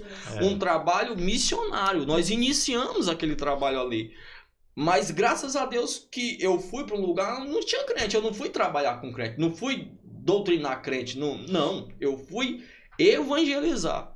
Então, nós chegamos ali, não tinha experiência, mas como eu estou dizendo para os irmãos, os irmãos são tão amáveis, que acabaram ficando lá e nós ficamos lá durante um ano. Durante um ano, quando nós saímos lá, ficamos marcados no coração daqueles irmãos e eles marcaram o nosso coração. Eu acredito que se nesse momento fosse para mim voltar para lá, eles me recebiam com toda alegria. Tanto eu como o pastor Manuel lá no Nazaré. Por quê? Porque a gente, a gente aprendeu a amar foi mais do que um, um relacionamento entre pastor e crente, foi mesmo como família porque foi aonde a Paula nasceu, aonde a Daniela iniciou a vida dela missionária. Naquele tempo, ela tinha, hoje ela tem experiência, mas naquele tempo, coitada, se dependesse da experiência dela, os irmãos tinham arrumado nossa mala na outra semana. tinha. Meu Jesus. Que bom. Que bom ouvir essas Mas histórias. Deus é Deus é Deus, né? Nossa. Aqui o irmão Alesson Antônio, Deus não é Deus de confusão, né? É, não. Aí vocês, vocês, é, se eu falando aí, é, o senhor coloca duas, dois, dois personagens, o senhor e a Dani, como né, in- inexperientes, apesar de ter um pouco de experiência, mas inexperientes, tomando de conta de uma obra, que a obra do Senhor pode ter um crente, mas a obra é do Senhor, É. então tem que ser feita com perfeição. É verdade. E aí o Senhor foi capacitando vocês, usando pessoas para vocês adquirirem experiências, porque a gente também adquire experiência vendo outras pessoas fazerem. Na né? realidade, na época, eles foram mais os nossos pastores lá no Nazaré do que Sim. nós, os pastores deles. Eu e, reconheço e, isso. glória, e eu louvo a Deus pra, porque assim, vocês foram, o Senhor foi forjado, como eu disse, como um homem de bem pelos seus pais, como um homem de caráter. Agora, como cristão, como, como líder cristão, o Senhor pegou uma comunidade e lhe forjou um pastor amável, porque o Senhor é amável, porque recebeu de uma comunidade amável isso. É. Mesmo o senhor tendo é, o lado, né, humano, assim, mais esquentado, né, mais agitado, mas o senhor recebeu uma experiência inicial, que eu tenho certeza que ela marcou, como o senhor Nossa, disse, sem uma- dúvida. uma experiência amável inicial. Então, isso aí lhe, lhe, lhe forjou um líder amável também. E isso é muito importante para quem, para quem é liderado, para nós que somos simples ovelhas, é, ter o, o nosso líder como uma pessoa amável, que, que se preocupa com a gente, que se importa, que vai atrás, enfim. E eu louvo a Deus que o Senhor entende também a questão da missão, da mesma maneira que eu entendo. Que o, o, evan- o, o evangelho ele tem que ser levado pelo missionário pra ir lá, corpo a corpo, tomar de conta, sabe, irmã Sim, Matéia? É, pregar ali, discipular ali a pessoa. Porque se você não é nem perder tempo, mas se você perde tempo fazendo todo o, o trâmite ali de cultos e tudo, você tá deixando de ir ali fazer aquela missão, É. né? Então, o senhor entende isso daí da maneira que eu, que eu também entendo. E eu gostei. Que eu, tô- que eu, não, que eu não entendo só, desse Ah, jeito. tá. Irmã Cláudia, é assim, olha. Se você hoje tem um bem, vamos fazer uma suposição, um carro. Você tem o maior cuidado de não bater o carro. Você dirige com o maior cuidado para você não bater, para você não sofrer dano naquele carro. Você tem um cuidado de levar ele fazer, enfim, você cuida dele, você tem um apreço por ele. Por quê? Porque ele custou algo para você. Olha, um missionário, quando ele chega no campo, igual eu cheguei no campo da Lagoa de São, lá do São José Divino, só eu. Lá eu nunca vi um catolicismo tão forte como no São José Divino. Uhum. Lá, não sei se a, a Dona Maria, que ainda hoje é uma das dirigentes, mas a Carminha lá, são a dirigente da Igreja Católica, pessoas que eu amo de coração. Eu chegando lá, eu falando que eu odiava a religião, porque de fato eu odeio religião. No sentido, a religião que eu amo é a de Tiago 1,26. Uhum. Essa é a religião que eu me enquadro. Mas a, a religião que, que, que fica se diferindo das outras, que fica, que fica é, é, dizendo que é melhor, enfim, que se considera superior, que acha que é a que manda, é a que tá certa, eu não concordo. Então lá eu disse que eu odiava a religião e alguém disse assim, pô, vamos te expulsar daqui, um dos líderes lá da igreja. Digo, amém, que expulsem. Isso no Mucambinho. Uhum. Lá eu fui morar de lado com as meninas, que era a Carminha e a Lília, que eram as dirigentes da Igreja Católica. Quando eu cheguei lá, eu fiz amizade com elas. fui fazer amizade com elas. Não tinha um crente, eu dirigi os cultos só eu e a Daniele. A Daniele às vezes tinha que segurar a Paula chorando que a Paula andava se arrastando pequenininha na época. Então era um trabalho tão difícil, então a primeira alma foi como um troféu. Uhum. Por isso que eu digo que o missionário ele precisa ir para o campo, não tem que pegar um missionário e botar ele dentro de uma igreja para pastorear, se ele nunca pastoreou. Por quê? Porque você vai aprender a amar. Você vai aprender aquilo ali é o que tu tem, é o que custou o teu suor, a tua dedicação e aquilo ali tu sente que é precioso para ti. Aí você agarra aquilo ali e pega com as duas mãos e você tem o maior cuidado para não perder. Aí eu tenho o exemplo de obreiros que vai lá para a igreja, aí chega lá, tem um irmão que tá dando um trabalhinho, ele diz a porta da, da casa, a porta da rua é serventia da casa. Só que atrás teve um missionário que chorou anos e anos e evangelizou anos e anos aquele irmão. Então, é isso que eu estou dizendo para você. Quando você ganha em primeiro lugar, quando você não tem que você adquire, você sabe quanto custou, o que custou, e aí você vai dar valor para aquilo. Então, a ideia de levar o missionário não é querer matar o missionário, não. É levar ele a aprender a pastorear. Porque só se aprende a pastorear no campo missionário. Quando você vai ver a dificuldade e você vai conviver com as necessidades das pessoas da comunidade.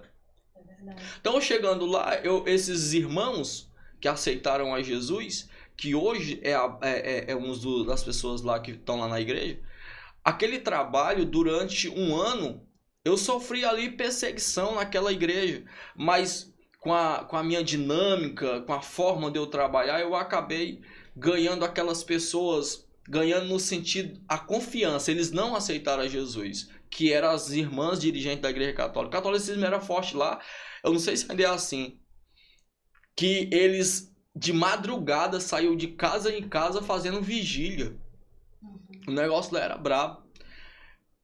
Três meses depois que eu tava lá, ninguém acreditava no que eu disse, irmão. Três meses depois eu vou dirigir um culto dentro da igreja católica. Ninguém acreditou. E Não, não acredito não. nem Não. eu. Não foi exatamente dentro da igreja católica. Hum. Mas a praça era ligado. Aqui é a igreja católica e, a, e a, a praçazinha da igreja católica fazia isso bem aqui. É. Aqui o crucifixo bem no meio. Isso, cidade Sim. pequena sempre é assim, é Pois é. padrão. Pois é, aí eu falei com as irmãs lá, elas me arrumaram a energia de dentro da igreja católica. E, E eu dirigi o culto lá mais os irmãos e pregamos a palavra de Deus. Bem na frente. Bem, praticamente dentro, com eles lá ouvindo a palavra de Deus. Oi. E mas isso também teve um preço. Eles disseram assim: "Ah, nós não vamos porque tu não vai. Eu vou dirigir a, a missa. Você vem? Venho. Quando foi na hora da missa, eu peguei a Bíblia, botei debaixo do braço e me sentei de frente ao padre. E fiquei lá ele ouvindo pregar. Eu perdi com aquilo? Perdi não, irmã. Tem situação que a gente tem que saber lidar com as coisas, É verdade. né? Então, aquelas pessoas hoje me amam. Se eu for lá, eles vão matar um capão pra me comer. Igual a senhora falou que vai comer capão. Não sei nem Vou, que hora, né? Mas não é aconselhável a senhora comer Estão capão. me esperando lá, estão me esperando. Pastor, Oh, então, o, senhor, o senhor foi muito bem recebido nesse lugar, São José do Divino. É, na Passou verdade, Piracuruca, né? É. É, eu Também. conheço. é. então o senhor foi, é, fez uma voltinha até vir aqui. É, eu, eu saí de Luiz Correia pra. Saí de Luiz Correia pra Lagoa de São Francisco. Sim. Lagoa de São Francisco nós fomos pra São José Divino. São José Divino fomos para Joca Marques. Uhum. Joca Marques nós fomos para Gilboés, no centro-sul do Piauí, extremando com a Nossa. Bahia. E de Gilboés nós viemos para Luiz Correia. E de Luiz Correia fomos novamente para Lagoa de São Francisco, que hoje, pela graça de Deus, estamos Estão aqui, aqui. debaixo da asa abençoada do pastor Zé Gonçalves. Olha aí, rapaz. E, assim, o senhor, o senhor chegou aqui ano passado, não foi? Sim.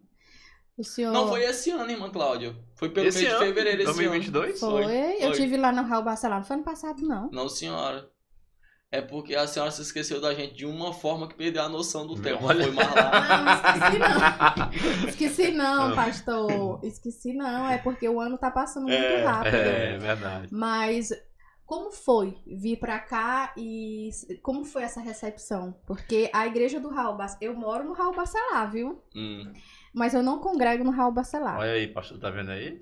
Moro bem pertinho de lá. Ela já deve ter até ouvido algumas mensagens minhas em relação a isso. Não, Não? ouvi não, ouvi não. É eu andei porque falando umas mensagens assim meio, meio, meio desconectada. Polêmica? a respeito disso. É polêmico, é. Ah, não, mas assim, É. por que, que eu não congrego lá? Quando eu casei, eu casei e vim morar em 2012, aqui em Parnaíba, né? Meu marido sempre trabalhou nessa empresa, que foi quem construiu o Raul Bacelar, Hum. foi quem vendeu o Raul Bacelar, e aí ele comprou essa casa. E aí, quando eu cheguei, é, já tinha essa casa pra gente morar. Hum. Só que não tinha congregação lá, no Raul. A congregação mais próxima, que, que foi onde meu marido aceitou Jesus, foi a do Lá Planalto. Aí depois foi que abriram a sub lá no Hum. Raul, que aí Uhum. foi quem foi dirigente foi até a irmã Sheila e o irmão Ronaldo. Sim, sim, aí sim. depois fech... aí depois foi É, a Carol, Depois veio enfim, pessoas. foi. é. Mas é porque realmente o meu marido ele se reconciliou, aceitou Jesus lá no, no, no Planalto, aí lá a gente Sim, ficou. sim. É perto, né? É, pertinho. É perto. A, a, a mensagem, a mensagem, ela, ela é um pouco crítica em relação a isso. Eu estive lá no Simplício Dias e lá e lá eu eu falei assim para os irmãos, lá no dia do boi lá. Do nós boi. É, no, no dia É dia que o Israel foi lá é, pra que o Israel né? foi lá cooperar com a gente. Bem, aí eu tava lá dizendo, irmãos, é o seguinte, vamos entender a, a seguinte parábola. Você é, tem uma casa. E se você não limpar a sua casa, se você não cuidar de sua casa, se você não investir na sua casa, você não está sendo alheio à situação do desgaste da sua casa? O que eu queria dizer com aquilo é o seguinte: lá nos irmãos, tem uns irmãos, é claro que eu respeito, porque amor, igreja se torna, é, é o que eu digo, igreja é uma família. É uma família. Então, ali na igreja, a gente tem vínculo com as pessoas que distância não vai ser nada. Você vai lá porque você ama estar naquele lugar, você zela por aquele lugar. Mas o que eu entendo que é o reino de Deus? Eu entendo que o reino de Deus, eu devo pensar nele assim, que o reino de Deus ele exige que eu esteja aonde esteja precisando de mim.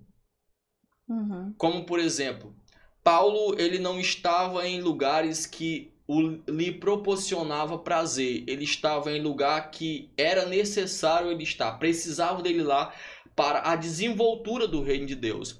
E todos os homens de Deus mostraram essa necessidade. Então, aí o que eu disse, o que eu disse para os irmãos é o seguinte: você está aqui no Simplício Dia. O Simplício Dia é um trabalho que está iniciando, é uma criança. Então lá tem dias que lá no Simplício Dias, um dia eu estava dizendo, se nós subirmos nesse momento, os crentes que tem no Simplício Dia vai subir aqui, se tivéssemos o poder, ia subir em 150 crentes. Aí cada um desce para uma igreja, um vai pa- vai para um canto, outro vai para um canto, outro vai para um canto. Quando a congregação do Simplício Dia, onde os teus filhos, os teus netos irão crescer, ela não está sendo invertida.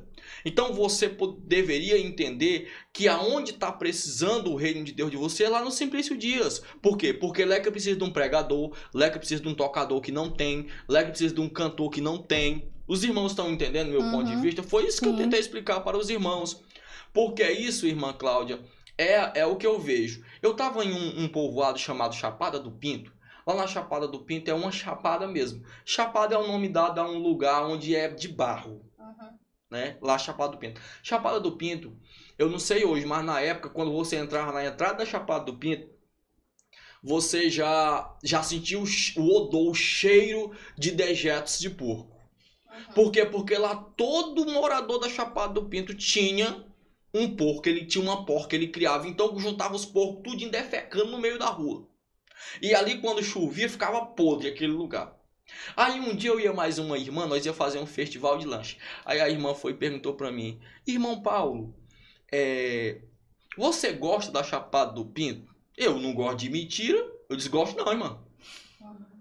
Mas você não gosta, então Deus não gosta de você estar aqui. Eu digo: Irmã, a senhora acha que Abraão, quando Deus chamou ele lá da casa dele, do meio da parentela dele, Abraão, quando se você for ver o que saiu junto com Abraão, Abraão já era um homem rico. Tinha estabilidade, Uhum. tinha uma vida. Sim. E ele foi para onde? Foi para o deserto, foi andar numa terra de peregrinação que não era dele. Você acha que Abraão foi ali por obediência ou porque tinha prazer em viver sofrendo no deserto? Você está entendendo meu ponto de vista? sim. Sim. Então, os homens de Deus, eles trilharam por uma necessidade de Deus e não por uma necessidade dele. Então, nunca que uma igreja tem que ser por o meu prazer, Uhum. mas pela desenvoltura da obra de Deus. Então, eu estive em lugares, irmãos, que eu não desejo, vamos dizer assim, hoje eu desejo voltar lá por causa dos irmãos, mas pelo lugar eu não ia. Na minha vida como missionário. Uhum. Um deles foi um povoado de, de Jubués. Um lugar que não tem energia elétrica, que você anda 40 quilômetros atravessando o riacho para poder chegar, para dirigir culto para dois crentes. Então, a, a- aqueles irmãos ali do Simplício Dias, eu tava falando para eles, bom seria se eles entendessem isso. Agora já imaginou? Se eles entendessem essa necessidade, todos se reunissem ali, investissem no Simplício Dias. Simplício Dias hoje era uma congregação que teria ali uns 40 crentes, em um tempo tinha músico, tinha cantor, tinha pregador. Não era mais para o reino de Deus, não era um, um- melhor não? Sim, Era. com certeza. Aí o irmão vai para a igreja porque lá tem músico. Mas irmão, tu não tem que ir para a igreja por causa de músico, tem que ir para a igreja por causa da necessidade do reino. A razão de nós estarmos na terra é o reino. Verdade. A Bíblia diz buscar em primeiro lugar o reino. Então o reino é primeiro lugar. Você tem que estar onde estão precisando de você. Aí a senhora perguntou a minha vinda aqui para para Parnaíba, né? Foi isso que a senhora perguntou? Foi. Bem, Aí vim de lá. Chegando aqui em Parnaíba, para mim foi algo muito doloroso, porque eu tava chegando em um lugar, no Raul Bacelar, como a senhora falou. Chegando no Raul Bacelar, é, é, é, eu encontrei uma igreja abençoada por Deus. Não é nem o que me falaram que era. Uhum. Me falaram que era uma igrejinha, um trabalhinho, assim tão como também alguém falou também isso do Simplício Dias. Pelo contrário, alguns obreiros que falaram isso, irmãs, são obreiros que precisariam pegarem ele e levar eles para um lugar chamado engano de baixo, ou engano de cima, ou sossego, aonde eu conheci que você vai dirigir culto para dois velhos dormir no culto durante todinho. Dois irmãos cochilando. E você pregando para ele. Aí o cidadão reclama. mamãe nos cultos. Sai pra dormir. Aí você reclama de um trabalho aonde tem um templo que nem no Simplício Dias, Lindo. lindo, Ventilado. cadeira, ventilado, com irmãos lá para adorar a Deus e cooperar com você. Um trabalho que nem o Raul Bacelar, que tem pessoas excelentes, irmãos que pregam, que cantam e estão lá fazendo a obra. Então eu me senti honrado e me sinto honrado de estar no Raul Bacelar. Não tive nenhuma dificuldade. Aqui em Parnaíba eu não tive nenhuma dificuldade até então de me relacionar, até porque eu não tenho em nenhum lugar que eu chego. O que é amargo eu faço ficar doce para a honra e glória de Jesus. Eita. Olha aí, Glória a rapaz. Deus. É. Pastor Paulo, Hum. é, vamos já já passar para nossa segunda parte, mas o senhor também tem uma outra profissão. Você Assim- trabalha com. Tem? Tem, rapaz. Eu, A- Assim, o, o, o- a, a, a minha esposa, um dia eu tava falando de profissão, e disse assim, Paulo, você sabe fazer isso? Aí eu disse pra ela, Daniela, isso- isso é uma prepotência minha, e eu digo isso é brincando. Uhum. Mas de uma certa forma eu sei fazer isso aqui que eu vou falar que sei. Então, Daniela, quando você se, for se referir, você pergunta assim, Paulo, o que você não sabe fazer? Não pergunte o que eu sei fazer, não. Diga o que eu não sei fazer, que é mais fácil eu lhe responder. Bem, pastor não é uma profissão, é uma chamada. Uhum. É- Verdade. é- é- ele é vocacionado por Deus para aquilo. Então é um ministério que você tem que não é teu. Às vezes eu olho, irmãos, e eu até sinto assim um pouco de dó de alguém que se vangloria por ser pastor. Pastor, pastor então seria seria é, no sentido mais assim íntimo, digamos assim, da palavra, no estilo de vida. Porque assim, eu, eu tenho uma visão assim de pastor, pai, Pra mim, pastor é pai. Hum, né? é uma visão aquela- muito bonita. uma pessoa que cuida. Porque o meu pai, eu, eu sei, toda vez que eu vou dar um exemplo com relação a, a- a pastor, eu lembro do meu pai. Meu pai, ele não era crente, meu pai aceitou Jesus, viu? Mas eu preciso Uh, contar isso aqui. glória. E aí, assim, meu pai, é, ele era criar, ele cria animais, né? Ele tem um- uma fazenda, cria animais, e ele criava muitas ovelhas, muitas. E uma, umas, às vezes ele, quando ele chegava lá no interior, ele falava, ele, ó, essa aqui é sua, essa aqui é sua, não sei o que, ele ficava falando as- de quem eram as ovelhas, né? Aí um dia ele falou assim pra mim, eu acho que eu vou vender essas ovelhas tudinho, porque é muito difícil cuidar de ovelha, é mais Hum. fácil cuidar de bode. E aí eu lembro que numa tarde, uma pessoa comprou, comprou 27, 27 foram 37 cabeças de ovelha de uma só vez, né? Ele levou aquele horror de ovelha. Aí ele foi vendendo as ovelhas. E ficaram só os carneiros, os bodes, porque ele disse que dava muito trabalho cuidar de ovelha. Então toda vez que eu penso nisso, em pastor, em ovelha, eu penso em pai. Porque o pai é pra cuidar. E o Sim. meu pai, a preocupação que ele tinha com aquelas ovelhas não era normal. Ele se embrenhava no meio do mato, quando uma estava perdida, se embrenhava no meio do mato. Enquanto ele não achasse, ele não voltava para casa. Então, assim, essa é a visão que eu tenho. Por isso que eu, eu, eu perguntei assim, o que, que o senhor acha? É, é um estilo de vida? Porque tem gente que parece que só veste a roupa de pastor na hora de fazer o seu. Sim, executar o sim, seu sim, trabalho. sim. Então, eu acho que o pastorear é mais um estilo de vida. Você não, não você, você não está pastor, você é. É nesse sentido que a senhora fala assim, né? Uhum. Nesse sentido que a senhora fala assim. Pra mim, pastor é, é um servo. Eu sempre a visão. O Israel se zangou comigo porque eu disse que era servo dele. Ele acha que eu tava com demagogia com ele. O Israel. É, o Israel, nosso companheiro de serviço. Sim. Ele acha que era, mas não, irmão. Um pastor, ele é um servo. Pra mim, o- hoje eu vejo assim muitas pessoas que se vangloriam por ser pastor, ou pra eles pastor é, é o de saudosa memória, é, é, o pastor Nestor fez um poema falando do que é ser pastor. E segundo o seu poema, ele disse que não há nada mais importante do que ser um pastor. Mas nenhum essa, essa, essa poesia é levado para um ponto de vista que é, você é honrado por prestar um serviço para Deus. Uhum. Então, se você presta um serviço para Deus, é melhor do que você tá sendo um presidente, do que você tá sendo Claro. qualquer outro, outra Sim. coisa. Então, é, essa é a ideia. Não é querendo dizer que o pastor é melhor do Uhum. que ninguém, mas por você ser alguém que presta um serviço diretamente para Deus. Quem não deseja prestar um serviço diretamente para o dono de todas as coisas? Verdade. Então, eu, eu vejo o pastor como um servo, alguém que foi chamado para servir, como a senhora falou, para cuidar, para identificar aonde é que tem alguém com fragilidade, alguém que está precisando de uma mão amiga, alguém que precisa ser, ser levantado, enfim. Pastor, eu acredito que é isso. É alguém que foi chamado para servir no reino de Deus. Mas vamos falar aqui que você não entrou na onde eu perguntei, homem. Ah, Você trabalha, você trabalha também Sim, na construção sim, civil, sim, né? Porque eu conheci o pastor Paulo ali. bem, Nós é. estávamos na re- na reforma da Tremembés e o pastor Nelson, né? é, já estava o Israel É. com o Francisco, né? Como é que você chama ele? É o, o Francisquíssimos. Francisquíssimo. É. Olha aí? Aprenda aí, ele tem esse nome aí, O viu? pedreiro é pastor.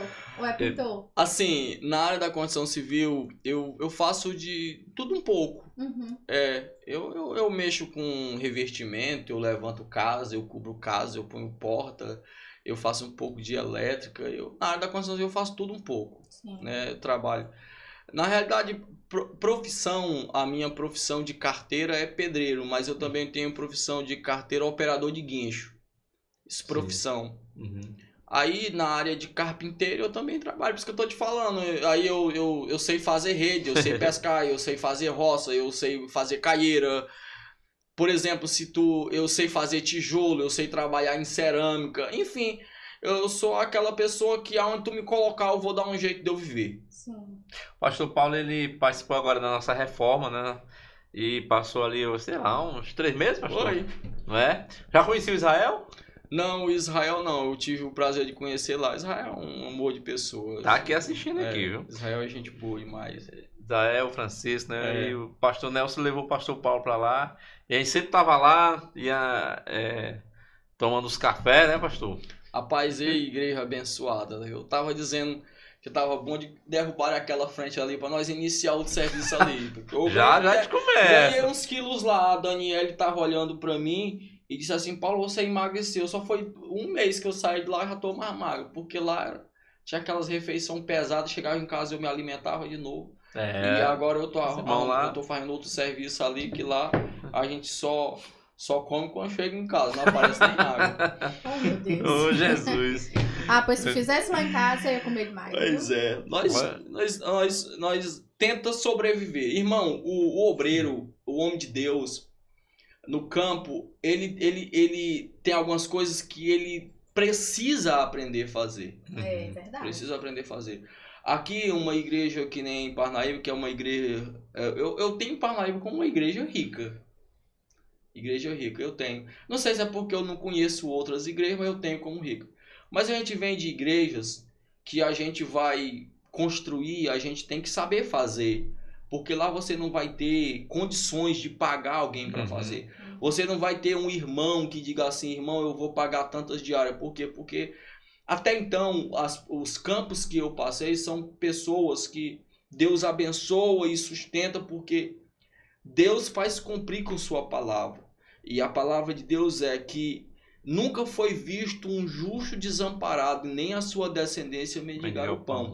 Então, quando você aceita Jesus como seu Salvador, por mais rude, difícil que seja o lugar que você vive, Deus te sustenta. Eu sou prova disso. Eu sou prova disso. Só que sustenta. É porque a, a, a gente, às vezes, amados irmãos, a gente é muito vaidoso. Se a gente for olhar para Jesus, Jesus vai dizer assim: olha, se vocês tiverem com o que comer, com o que vestir, esteja com isso contente. Uhum. Então, no interior tem muito irmão que se contenta com isso. Se ele tiver o que comer e o que investir, ele não tá nem aí. É negócio de ter uma casa bacana, um carro bacana. Então tem muita gente assim no interior. Então é, são pessoas humildes que Deus abençoa, que também não tá devendo um real pra ninguém, como todo Verdade. dia. É verdade. É. É verdade, é É. verdade. O povo do interior é o povo que vive mais feliz na terra, vocês podem acreditar. É, o povo da cidade, eu até tava dizendo pra minha esposa, de "Ô, saudade que eu tô do interior. Eu gosto aqui de Parnaíba, mas eu gosto mais do interior. Porque no interior, você parece, aqui parece que você é, é, é todo tempo apressado. É. Parece Uhum. que, parece que o- é todo tempo com o relógio, parece que o relógio vai todo tempo um passo na tua frente. E aí aqui, aqui a gente, se a gente não tiver cuidado, em cidade grande a gente vive bem pouquinho, a gente Verdade. sobrevive. É, É verdade. eu- por isso que eu gosto. Eu gosto quando eu vou pra Prata, É. porque lá é no meio do mato, só tem a casa da mamãe. Tava lá esses dias, né? Tava. Eu, assim, fazendo as convocações da. da Cláudia. Não, não tô aqui, não tô. Tô, tô na. na- Não, É. vira e mexe, meu filho. Eu tô lá, porque Hum. é, eu sou muito apegada com a minha família. E aí, com meu pai, minha mãe. E Cláudio, vamos pra segunda etapa. Vamos, vamos. que Pastor Paulo, Estão me rapaz, olha. ali. Depois eu não sei se eu, posto, eu mostro esse áudio que ele mandou pro grupo. Ele mandou pro Jonathan. Foi pro Jonathan que você mandou, foi? Mostra aí. Eu, Mostra aí. Peraí, olha lá, ó. Deixa eu ver. Ah, aqui. foi aquele que ele disse que ia ter umas perguntas Isso, e que eu. Eu disse, não, eu, eu sou maldado, pode. eu- eu Não, sou- pastor Paulo, que, ó, que eu lhe pedi no começo aqui, antes de Ah. começar. Deixa Ah. eu ficar na frente. Eu Peraí, ó. não acerte, não, as Hum. coisas aí. Olha, rapaz, a Cláudia quer. Deixa eu botar Quero aqui, ganhar, peraí. meu até, quero ganhar. Olha, que ele, olha o que ele disse aqui no. Pois é, irmão Jonathan. O senhor lá mais sua equipe pode apertar o cinto. Não tem andor não, viu? Não tem andor não. Eu tô indo pra lá preparado. Olha aí, viu? Bom, aí o Mamanel. Não ele tá Mamanel, que é o preparado, nosso. Ela também bem, não sei se você conheceu já ele. Não. Mamanel, que é o nosso. É o nosso. É, que elabora as, as perguntas, né? Se ele disse assim, Ah. rapaz, pô, então é assim, pô, então eu vou caprichar. Rapaz. Uma hora que então tem uma torcida Entendeu? grande aqui, viu? Então, é, então, eu vou mandar, eu- vou mandar aqui pra Cláudia, que então as eu, eu perguntas. espantei as abelhas. né? Eita, rapaz. Agora eu me preocupei. Bom, então nós Não, vamos não agora encerrar nosso Crente Kiss dessa, dessa temporada. E Francisco, rapaz, eu deixei um. Tá aí bem aí no Excel aí. Tem uma. Tem uma. Já tá até aberto aí já. Isso. Tá no. Pronto. Vamos olhar aí. Joga na tela aí quem tá em primeiro lugar. Olha aí, Cláudia. Olha, pastor, Olha aí, tá pastor. vendo? Olha. A Primeiro senhora- colocado é a Cláudia com Olha, 70 pastor pontos. Moraes quase, Pastor Moraes né? colado com 65,5. Eu já explicar essa, essa diferença. O Josué Rocha, que hoje está lá na Disseu, com 65. Está em terceiro colocado. Rola aí, Francisco. Lá em cima. Para os demais. Quarto colocado. É, pode descer aí. Vai lá. Vê quem é o. Do quarto pra frente. Muda aí. Vira a página aí, Francisco. Pra gente dar uma olhada. Vamos ver quem é o quarto. Quarto colocado é o pastor Cristiano Carvalho. Pastor Josivaldo Severo, quinto. Pastor Lima, na sexta posição. Pastor Franzé, que era da Batista Boa Esperança, em sétimo. Em oitavo. Pode seguir puxando aí, Francisco. Oitavo, pastor Oséias. E nono, pastor, ou o, o Martins Soares. Em décimo está o pastor Paulo, por enquanto, que vai tirar o primeiro lugar da Cláudia. Olha aí, Cláudia. é isso, Pessoal, rapaz. Tenho bagagem pra isso, não. olha. Pessoal, o vencedor vai ganhar uma agenda linda. E eu peço perdão ao irmão Manuel. Eu esque... Nessa correria, eu esqueci de trazer a agenda aqui pro estúdio. Mas o vencedor vai tirar a foto com essa agenda, viu, Se Cláudia? Já tô não, dizendo, eu, né? eu venho na outra segunda buscar. Não, não, não, eu mando porque não, não vamos encerrar, não vamos tirar umas férias, né? Ah, é verdade. Hoje é o último É episódio o último dessa episódio temporada. dessa temporada, vamos voltar só em outubro. Então, o vencedor vai tirar uma foto, uma agenda, viu? É um presente do irmão Manuel, é o que ela elabora as perguntas. Sim, deixa eu mandar, botar, mandar as perguntas pra Está Cláudia. aqui, nó- nós dois concorrendo, viu, pastor? Porque agora só tem o senhor pra bater os Eita, 70. menino. Não, é vocês mesmo, eu não tenho como não. Tem sim, Que você, é isso, já, pastor? você já falou tanta referência bíblica aqui. Vamos lá. Não, se vocês forem fazer perguntas bíblicas, É É bíblica. Pois bíblica. eu não vou não, eu não dou conta não. Ah, mas Não, nada mas- não. Mas você A- pode a questão, chutar. A questão de memória e bíblia, eu tenho, eu tenho para mim trazer mensagem, eu tenho que fazer esboço, preparar a agenda, enfim, assim a queimar roupa Chegou aí? Chegou. Pastor, se você quiser orar, como Ô, diz o Jesus, John, tem Senhor. seis perguntas aqui. Ah, pra ele Tira aí um, um número aí que a Cláudia vai ler as perguntas. Aí a Eu primeira vou pergunta. tirar o número É. e ela vai. É. E ela vai ler a pergunta. Ah, A primeira pergunta vale 15 pontos, a segunda 20 e a terceira 30 pontos. Tá certo? ah. Vai lá, pastor. Qual foi a pergunta? Qual é a. Número 1. Um. Número. Número Oh, um. meu Deus. Mamanel, mamanel. Diz assim. Mas assim, ó. Ah. Antes de. Você pode também pular. Sim. Repensar, Ah. repensar. Aí você pode pedir ajuda do pessoal do chat. Ah, Tá? ah, Pronto, só tem essas duas opções. Ou, Pronto. ou, ou- ou chutar. ah. E, a, e a, a- as, as opções, pedir as opções, né? E é- sim, as opções. É. Tem as opções. tem as opções. É. Pode dar certo. Tá? Mande brasa. E Cláudia, vai lá, Cláudia. Vamos lá. A primeira, número Meu um, Jesus. diz assim, ó. Das cartas do apóstolo Paulo, de Romanos a Filemon, são 13. Quantos versículos e quantos capítulos tem? Eita, Meu irmão Deus do Manel! céu. Mas o irmão Manel aí ele tinha que fazer essa pergunta, fez- era pro Google. Ele fez uma pergunta Meu aqui que foi Jesus. sucesso, Ah. viu? Quase que ninguém. Ah, não, É ninguém acertou. Foi. Não, essa, essa aqui que ele tá perguntando, isso aqui só o Google que responde Mas aí. temos, temos opções. Mas diga aí, não. As, op- é, as opções, aí você pode pular. É. Vamos lá. Ó, tem as opções. Letra A, letra B, letra C. Letra A. 2040 versículos E 85. e, e 85 capítulos. Letra B, 2060 versículo e 83 capítulos. Letra C, 2052 versículos e 87 capítulos.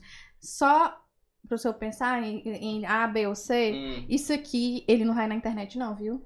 É, eu fiquei É, sabendo. Ele vai é um inclusive, por um. inclusive eu, eu, eu, eu preciso conhecer esse irmão, né? Precisa. Precisa. Ele é uma eu visei Rapaz, ele lá, infelizmente, ele era pra estar aqui hoje, é. né? Pois é, o. Jonathan ia trazer, mas o Jonathan, infelizmente, não pôde É. vir. Como é ele faz as do- perguntas, seria bem interessante. Pois é. falar, né?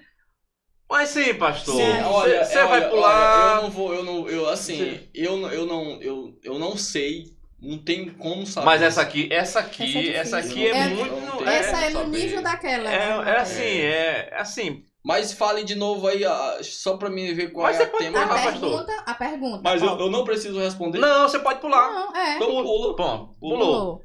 Só, você não pode mais pular outra pergunta. Você pode pedir ajuda. Sim. Bora lá, tira aí. Pulou. Eita, irmã Manel. Ah, eu não sabia que aqui ia ter pergunta de nível bíblico, não. Sabia não, pastor? Não. Ah. Vamos lá. Número A três. 3. Três. Vai lá. Quando Jesus soube que João estava preso, o que ele fez? Alternativa, vai lá. Alternativa A. Foi para Cafarnaum. B. Ficou na Judéia. C. Nenhuma alternativa. Quando Jesus soube que João estava preso, o que ele fez? É, lá nos primeiros capítulos, né? Foi pra cá. Cláudia, não- a Cláudia não tem a resposta, viu, pessoal? É, teu não, teu não. Mas eu tô aqui matutando, viu? Ah, ah, mas eu posso até estar fugindo da memória. Eu acho que ele ficou na Judéia. Será, pastor? Eu não tenho a resposta. Na realidade, eu tô, eu tô chutando. É, é algo assim que pode dar um reflexo que eu tô tendo, né? Em relação a essa leitura que eu já li. Agora pra. Eu tô tentando aqui, pastor, é montar um, o- o- a linha histórica. Ah, Ele. Ele foi preso. Tá em qual capítulo? Tá no segundo? João De- foi Quando preso, né? Jesus soube que João estava preso, o que Ele, ele, já, fez? ele já tinha feito o primeiro milagre? Ele já tinha. Ou não? Olha, Ah, é, pode ser uma pegadinha. né? Acredito que ele já tinha, porque ele já tinha sido batizado, já tinha passado muitos dias. e tem uma opção que nenhuma, É. nenhuma, Não, não sei, não sei. Não eu tô foi aqui esse- bem, bem. pode ser nenhuma eu tô bem daí, tentada a. Ai, não sei, não posso, né? Não é minha. É o pastor Paulo. Pastor Paulo, E aí, pastor Paulo? eu acho que ele foi pra Judéia. você foi pra Judéia. Tá certo? A resposta está Tu, tu, tu, tu, tu, tu. errada. Errada. Nenhuma das alternativas. Sério? É. Nenhuma das alternativas. Vamos mandar, depois você vai explicar, Eu fiquei viu? curiosa pra saber pra onde é É, que ele foi. Era pra ele estar aqui exatamente pra, Pra explicar, explicar. né? Mas como ele não está aqui, mas ele É. vai explicar depois. Vamos pra próxima É pergunta. Mas, ó, não se entristeça, Não, não. não, não. triste, não. Sabe por quê? Porque o, o irmão Manuel, ele bota é pra Não, mas é, É, porque o Manuel rapaz. é, é- ele é artista, é verdade. Artista. É. Ah, Número. número 2. Número 2. Dois. Dois. No capítulo 4 do Evangelho segundo João, Jesus disse à mulher samaritana: A salvação vem dos judeus. Em qual versículo está escrito? Versículo. As alternativas. Versículo, Versículo 20. 28, versículo 26 ou versículo 22? Você lembra, Pacho? Lembro não. É, capítulo 4, né? É. Capítulo 4. Você quer pedir ajuda? Eu também lembro, não. Ah, você pode pedir ajuda Você agora, só o pessoal pegou- do você só chat, pegou ó. pergunta difícil, pastor. Rapaz. No meu dia era mais fácil. É, ó. Era. É porque eu pensei que vocês iam apertar era por outro lado. Por isso que eu fobei. Por isso que eu fobei. Se eu soubesse que era questão bíblica, eu não tinha dito nada. Eu digo, Meu irmão, não faça não. Que... oh, meu Deus do céu. Chute aí, pastor. Ah, É, ca- versículo 20. 28, 26 ou 22? Foi o conto de Jesus com a mulher samaritana. né? É. Foi no capítulo 4. Foi no começo do capítulo. Lê não de- foi, foi no, novo foi no final. No capítulo 4 do, do Evangelho segundo João, Jesus disse à mulher samaritana: A salvação vem dos judeus. Em qual versículo está escrito? O 28, 26 ou 22? Tá no 28. 28, você tem certeza, pastor? Eu não, eu tô achando. Eu chutaria no 28 também. É? É, Será, Cláudio? eu chutaria 28. Não, no mas- começo não. tô chutando. Mas eu acho que é no 28. Eu chutaria 28. A resposta está errada. Tá. É mesmo. 22. Vamos ler bem, pastor? vai? Vamos só tirar essa prova aí. Não, o irmão lá, não- a gente Capítulo- vai ler mesmo, mas... Cap... O irmão- Segundo João, O no irmão- capítulo Olha, 4. o, o, Alisson, o Alisson Antônio ainda deu a resposta no 22. Bem que Pois no, é, se no- tivesse pedido ajuda. Foi. Vamos ler aí, vamos tirar a prova. Olha, eu. Podia ter pedido, né? A Podia Luz- pedir, mas é. ainda tem uma pergunta ainda. Você Irmã pode... Luzileide, eu compreendo sua divisão aí, aí pela torcida. A irmã Luzileide não sabia pra quem tá torcendo. Pra mim ou pro senhor? Segundo João, capítulo 4, É versículo João- 22. É, 22, é João, né? Evangelho de João. Tá aqui, é... 22... 22 está escrito assim. Vós adorareis o que não sabeis, mas nós adoramos o que sabemos, porque a salvação vem dos judeus. Olha aí. É. Pronto.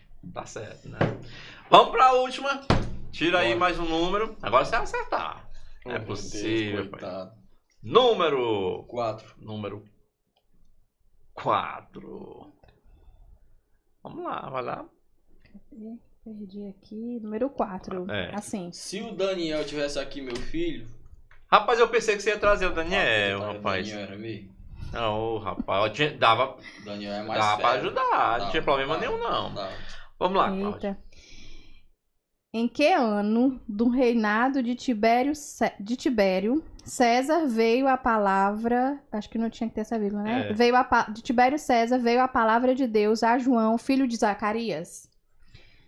Meu Deus No ano do 15, céu. no ano 14 e no ano 16. É Novo Testamento. Né? Ano 15, ou- Ano 15. ano, é. Em que ano do reinado de Tibério César veio a palavra de João, filho de Zacarias? Isso. O João eu conheço. Filho do irmão Zacarias. Era o que pregava no deserto. É. Isso, no ano 15, no ano 14 ou no Ou ano 16. 16. Rapaz.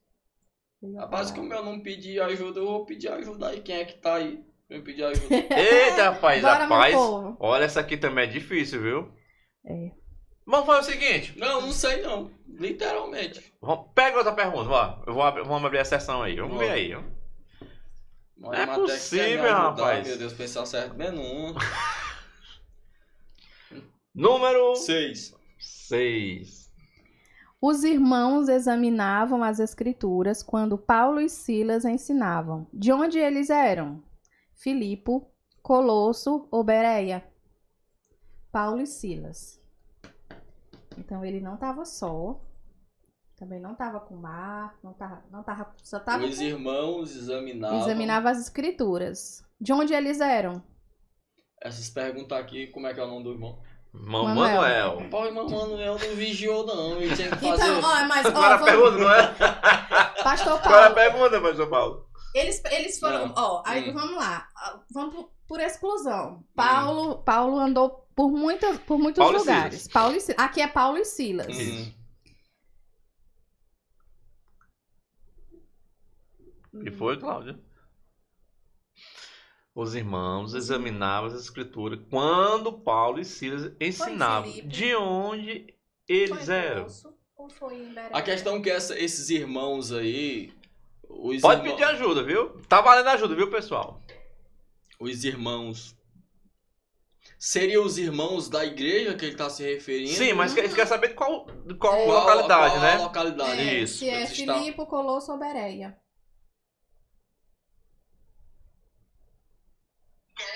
Eita, deixa eu baixar aqui meu som aqui. Irmã, Bora. Eu não sei não. Então, posso- você vai pedir ajuda? Ou- Vou, vou, Vamos vou, lá. vou. Pessoal, vamos responder aí. Já, já- vários já disseram aqui, ó. Bereia, Bereia. Aqui. Três disseram Bereia. Então, a maioria tá com Bereia aqui. É, já deve ter perguntado por... Pode mais pular, viu? Bereia, Bereia. Então, a maioria aqui é Bereia, né? E aí? Tu acha que é Bereia? Eu também acho que é Bereia. Bom, então vamos com a maioria. Você vai também com Bereia, né? Beré. Olha aí, né? Tô todinho na Beré. Então a resposta está. Você vai ler. Atos 17, Hum. 10 a 11. Rapaz, esse irmão é irmão sabido. Olha, irmão Manuel é, o é, Israel é uma o irmão é Manuel. uma benção. Ele só tem 20% da visão, É, pastor Paulo. falou, falou. Mas é uma benção. Hoje, ontem a mensagem do culto de missão foi ele que pregou o Foi. nosso culto. Eu Uma benção. esse irmão. Uma benção. É Atos 17? Atos 17, 10 ao 11. Rapaz, que negócio Eita. sério, velho. Vai lá, pastor. Vamos ver aí. É 17 do 10 a 11. É.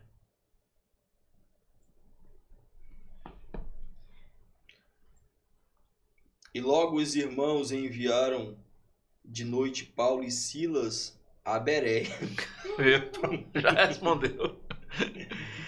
E eles, chegando lá, foram à sinagoga dos judeus. Ora, é, antes foram mais foram os mais nobres do que os que estavam em Tessalônica, porque de bom grado receberam a palavra, examinando cada um as escrituras. Deixa na câmera aí, Francisco. Você só atualiza bem. Tudo bem. É isso mesmo. Pastor, mas o irmão Manuel, ele coloca mensagem, ele coloca perguntas muito difíceis. Aí é, essas perguntas ele fez para a senhora quando a senhora veio Foi, aqui. Aí Foi, teve uma pergunta aí que era, meu Deus, misericórdia. Aí o irmão Arimatea também é, Terrivelmente difícil. Olha, É. ele perguntou quanto, acho que era quantos anos, foi quantos anos foi de Adão, da ah, saída de Adão do, do, do, do, do Éden, Éden. até o dilúvio. Quantos anos deram?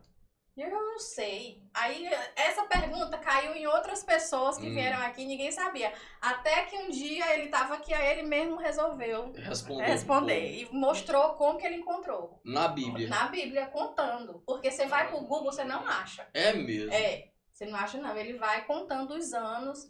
É impressionante. Ah, tá. Manuel. Porque ele vai contando. Não tem na Bíblia especificando. Não, tem só quantos. Tem, não. É, é impressionante o jeito É. como ele faz, mas dá certinho. Vamos lá, pessoal. Vamos ver aqui quem foi o campeão ou a campeã. Não é? Francisco, coloquem na tela aí. Foi a irmã Cláudia, ué. Ih, rapaz. Foi isso mesmo, Francisco? Bote na tela aí, Francisco. Sumiu? Não, pra cá. O placar sumiu. Não, até agora tá- tá mostrando só o pastor Paulo.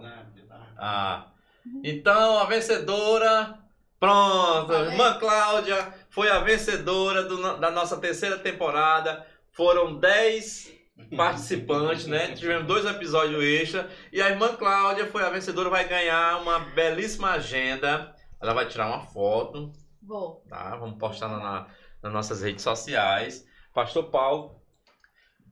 Pastor Paulo, você mandou aquele áudio. Ah, Irmão Manel foi assim, elimine algumas perguntas, tinha umas facinhas, tire, É. vou botar algumas perguntas que o pastor Paulo... não, eu pensava que vocês iam é, é, usar perguntas, vamos dizer assim, no sentido de é, brincadeira, alguma coisa assim desse tipo. Trazer um lado, um lado assim de uma certa risada, provocar alguma coisa desse naipe. Mas jamais imaginei que era bíblica. Se fosse bíblica, eu não ia. Eu não ia desafiar ninguém não, porque eu me conheço. Quando eu vou trazer uma palavra, eu vou pra Bíblia e eu pego, eu, eu tenho dificuldade de memorizar e incluo uma situação dessa aqui, meu amigo. Isso aqui é, É. só pra do- é só pra quem. É, E aí a Pessoal, gente fica nervoso. né? é, É. mas só, pessoal, só lembrando, isso aqui é só uma descontração que a gente tem, é um quadro que a gente tem no programa, não tem E nada é bom aqui... pra despertar, né? É, é, o pessoal às vezes fica receoso, mas é só uma brincadeira, a gente. É, Mas a sério, porque é um conteúdo é É. bíblico, né? A palavra de Deus a gente tem que levar sempre a sério. E é sempre bom a gente estar fazendo isso, os irmãos é, gostam dessa, desse momento.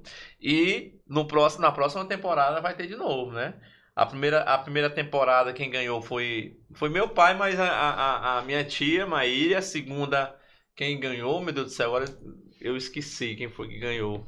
Não tô lembrado. E a terceira temporada foi a irmã Cláudia. Parabéns, viu, Cláudia? Obrigada.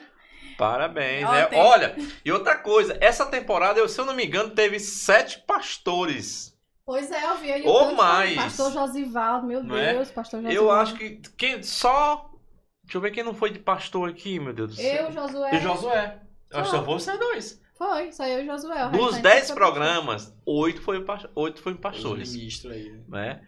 É, então a gente, a gente agradece o, o- o pessoal que, que está com a gente. Cláudia, ó, tem tanta gente aqui que a gente vai, a gente vai passar batida, não é? É, tem. O Israel botou aqui, ô, só heresia. Israel, viu? Israel, cadê o café, Israel? vai ficar pra próxima, né? Tem umas perguntas aqui engraçadas. Tem? Tem. Tem uma pessoa que perguntou aqui, eu não lembro agora, eu não acho, que é muita gente. Pergunte, Mas eu lembro. Eu, eu, pergunte pro pastor se crente pode ir pra academia, parece. perguntaram isso aí. Ah, rapaz, é porque eu, eu, assim. Responda, pastor! Eu imaginei que tinha um contexto. Tinha. Hum. Isso aqui talvez está vindo lá da, da Lagoa de São Francisco. É porque assim, irmãos, aí, dependendo da, do contexto que você vive, você acaba ficando um pouco é, rude em algumas situações. Eu estive conversando com os irmãos a respeito do ambiente academia Uhum. né? o ambiente academia. A, a, a Bíblia Sagrada, ela é o nosso manual de instrução. A Bíblia Sagrada vai dizer que não é bom é, a gente andar no caminho dos ímpios e estar no meio dos pecadores.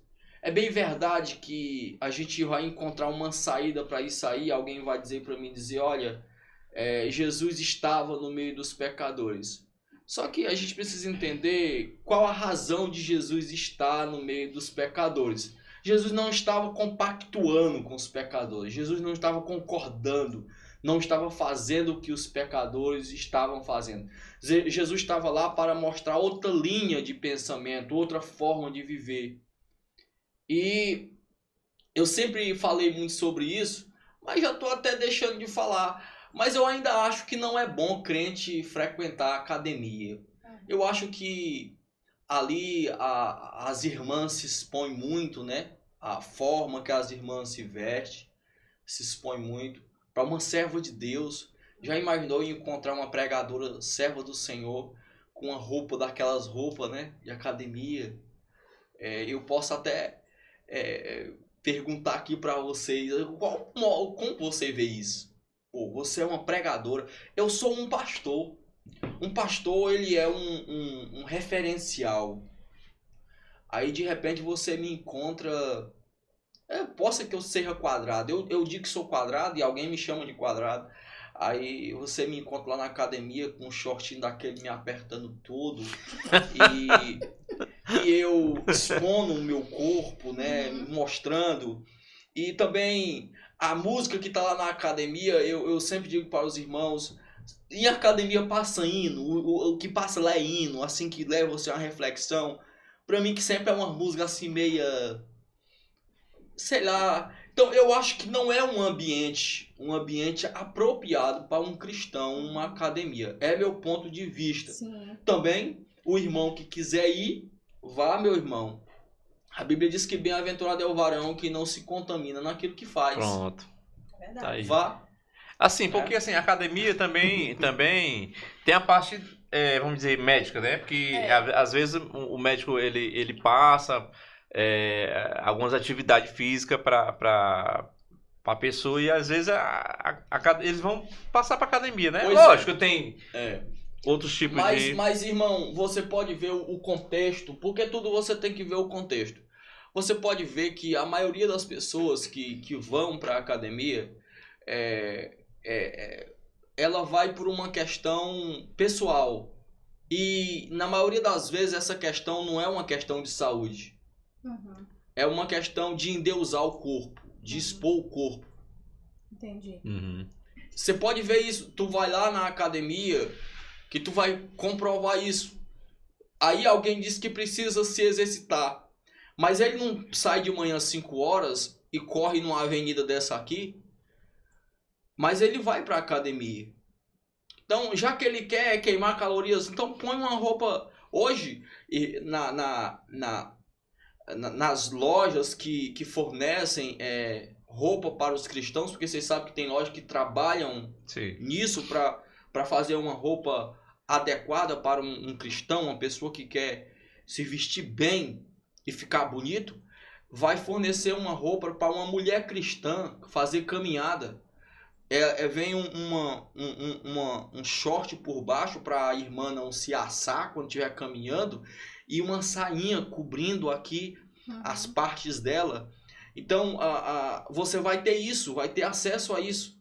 Então a irmã pode ir sim para de repente até para academia, é, sendo que lá ser frequentada apenas por mulher, daquele jeito, vestida daquele jeito. Mas você vai ver que a maioria das irmãs que vão e dos irmãos que vão, eles fazem questão de ir se expondo. Então dá a ideia de que aquilo não é uma questão de saúde, é uma questão de endeusar o corpo. Uhum. Você vai ver alguns pastor que vão pra academia, aí o cara fica se expondo, ele tira foto, mostra o músculo e, e se expõe, e olha aqui, eu tô me exercitando e tal. Pra que aquilo então, já que ele não quer se amostrar? Já que não é uma questão de vaidade? Pra que, que ele, ele, ele expõe aquilo? Pra que, que ele mostra aquilo? Pra que, que ele faz questão de mostrar aquilo?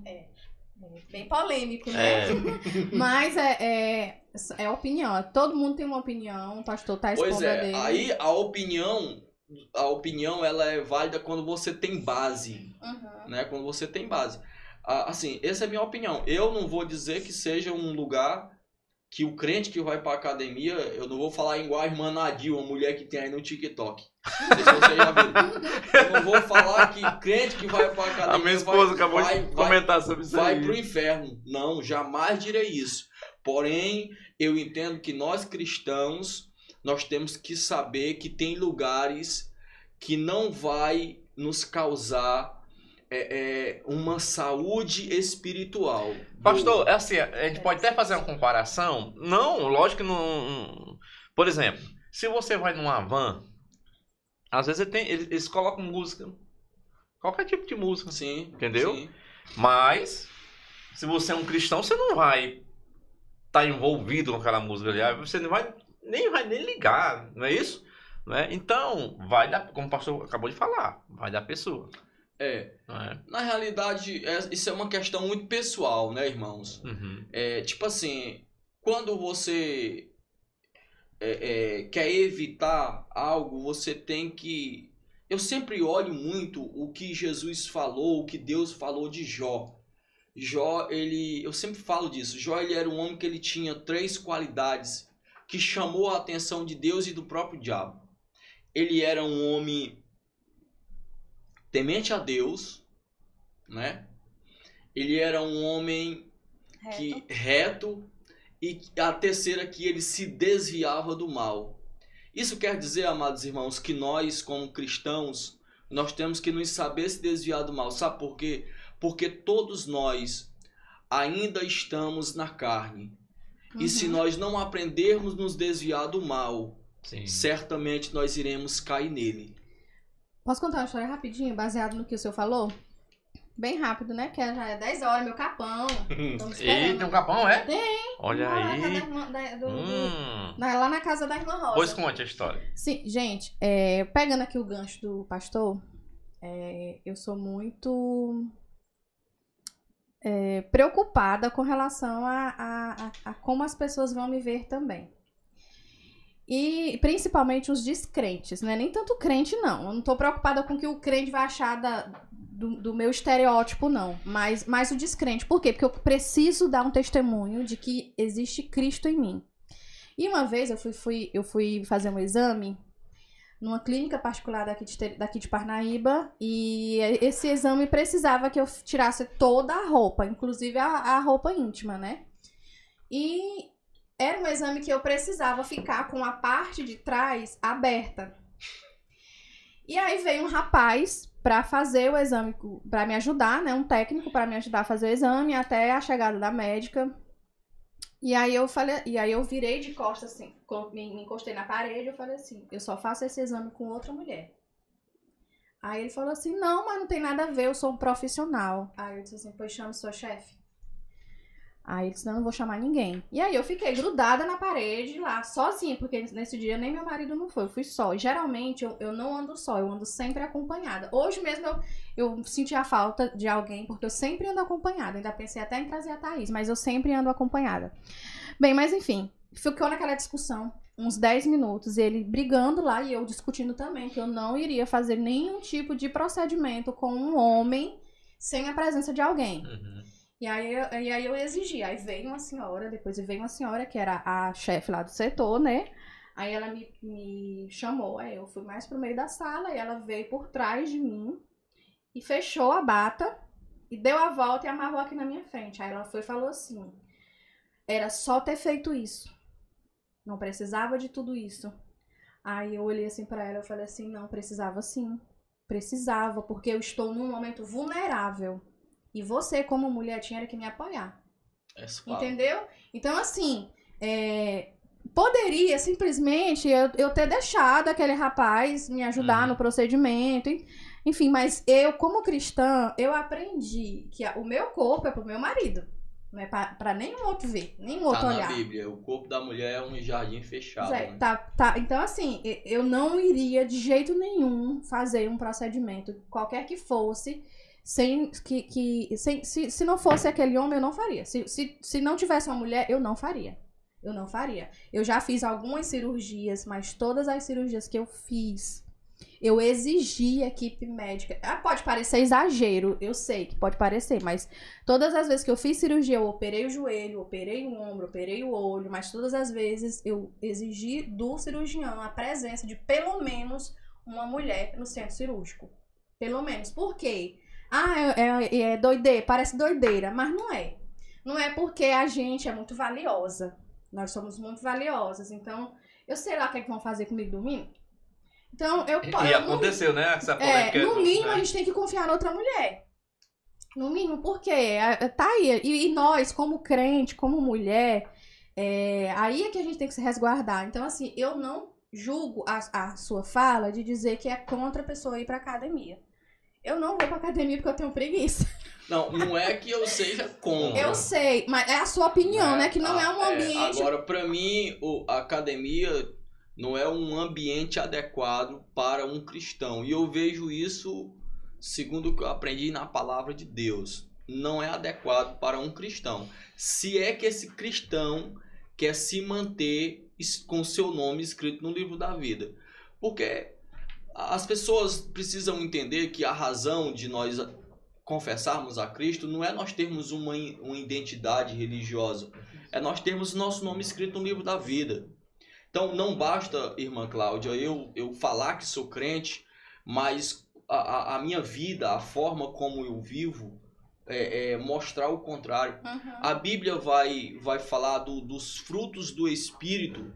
Um dos frutos do Espírito, eu acredito que é exatamente isso: você se, é, é, se resguardar. Alguém que tem o Espírito Santo de Deus, essa pessoa ele, ele vai, ele vai ter cuidado com, com a forma como o mundo está vendo ele Isso. né? Porque a- na realidade essa é a nossa visão, é ser o sal e é ser a luz. Quando nós Uhum. não servir para isso, então isso quer dizer, então na hora que eu me engualo, eu poderia sim, eu posso sim estar num ambiente onde tem pessoas como eu, eu tenho um amigo homossexual, eu tenho um amigo é, é traficante, eu tenho amigo que eu digo amigo entre aspas, no sentido de eu conhecer, Sim. de eu Uhum. conversar.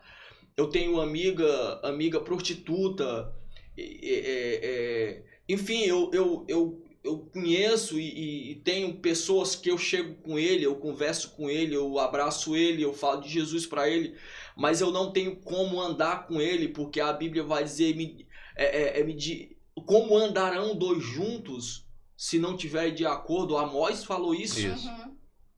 Como é que eu vou estar em um ambiente onde os preceitos, a, a idolatria ao corpo, ao eu, é o que fala mais alto? Então, eu não vejo, eu não vejo sadio. É como alguém que vai comer algo e percebe, isso aqui vai fazer mal pra mim, então eu não vou comer. Ah, Posso que alguém coma e não faça mal, mas pra mim faz. Mas, assim, ó, tem. Falar assim de, de, de mulheres que vão pra academia, da- da- falando cristã, né? Que tem, tem os cuidados, né? É. Geralmente colocam um blusão, Sim, não é? isso, isso. Entendeu? Vão fazer certos exercícios. Que tem alguns exercícios É, realmente se é. cobrem, colocam uma toalha. Não, Ou é, ficam mais. Eu, eu concordo Tá plenamente, Mário Mateus. Olha, se a irmã quer ir, então, irmã, procura onde tem uma academia que só tem mulher. Todo mundo lá é mulher. E aí, quando tu for pra academia, procura um- uma roupa que te, que te proteja, que não te exponha. Amém, irmã. Deus te dê graça. Tu tá certinho nisso. A, a questão, irmãs, que, irmãos, que eu vejo hoje, eu tô vindo de um lugar onde eu encontrava as irmãs fazendo caminhada, que era preciso você baixar a cabeça quando você passava por ela. Da, a- você tá entendendo? Uhum. Então, no, no- isso é que eu acho que não é preciso. Entendi. Então, o que eu não quero mostrar, o que eu não quero expor, então eu cubro. Se eu tô expondo é porque eu quero mostrar ou não. Se eu quero mostrar, então quer dizer que tem dentro de mim um, um, um, um, excesso de vaidade. Eu quero chamar a atenção de alguém. Uhum. A- eu acho que a irmã, igual a irmã falou, ela, ela, ela precisa chamar a atenção exclusivamente do marido dela. A ideia dela de chamar a atenção é do marido dela. Então, dentro da casa dela, ela pode se vestir da forma que ela quiser, mas ela saiu para fora, ela tem que guardar o que é do marido dela. Exatamente. Ainda mais ela sendo uma cristã. Eita, a conversa tá boa. Pastor Paulo, nós estamos chegando já ao final do nosso programa. E a gente sempre, é, no final, a gente deixa a, nosso convidado que deixa uma mensagem. Você não olhou para câmera nenhuma aqui na nossa conversa, eu acho que o senhor ficou à vontade. É, eu Entende- sou- sou- poucos- é, não tem como ficar, não ficar à vontade É. com vocês, né? E assim, o Israel disse assim, ó, disse que gostou dos apresentadores. Hum. Obrigado, Israel. Obrigada. né? Tô aqui, não quebra galho aqui. Eu, eu, fi- eu fico na técnica, na verdade, né? Não sou nem apresentador. Mas, Pastor Paulo, eu queria que o senhor deixasse uma, uma, uma mensagem para o nosso público, né? Você pode estar olhando para essa câmera aqui, ó, tá? Fica à vontade, né? Para deixar essa mensagem o pessoal que estão lhe vendo agora e os que vão assistir, né? Porque o programa, eh, graças a Deus, nós estamos com, com uma audiência muito boa, né? Muita gente vai assistir depois, né? É, é, são muitos testemunhos, muitas histórias belíssimas e, e, assim, é, é edificante, como a irmã Cláudia falou. Tá? Fique à vontade. Amém. Eu quero é, primeiro agradecer os irmãos, né? Os irmãos que estiveram é, aí acompanhando, pessoas amáveis que a gente teve como companheiros fazendo a obra de Deus por onde eu passei. Pessoas que moram no meu coração e não pagam aluguel e eles sabem disso. E nem conta de luz e nem de água, né? Pessoas excelentes. A mensagem a ser deixada nesse momento é a seguinte: que nós procure é, zelar mais pelaquilo que somos, pelaquilo que somos, que eu e que você, meu irmão, venha zelar pelo que você é. E o que você é? Eu acredito que nós somos ministros de Deus aqui na terra, representamos Deus. Então toda decisão a ser tomada por cada um de nós nós temos que levar em consideração que nós estamos representando a Deus e que se é a Deus essa essa decisão ela precisa ser repensada, recalculada se possível for várias vezes, porque você pode estar ferindo, eu posso estar ferindo os princípios de Deus e quando eu faço isso certamente é, eu vou estar magoando diretamente o Espírito Santo do Senhor. Amém? Deus abençoe. Amém. Pastor Paulo, muito obrigado.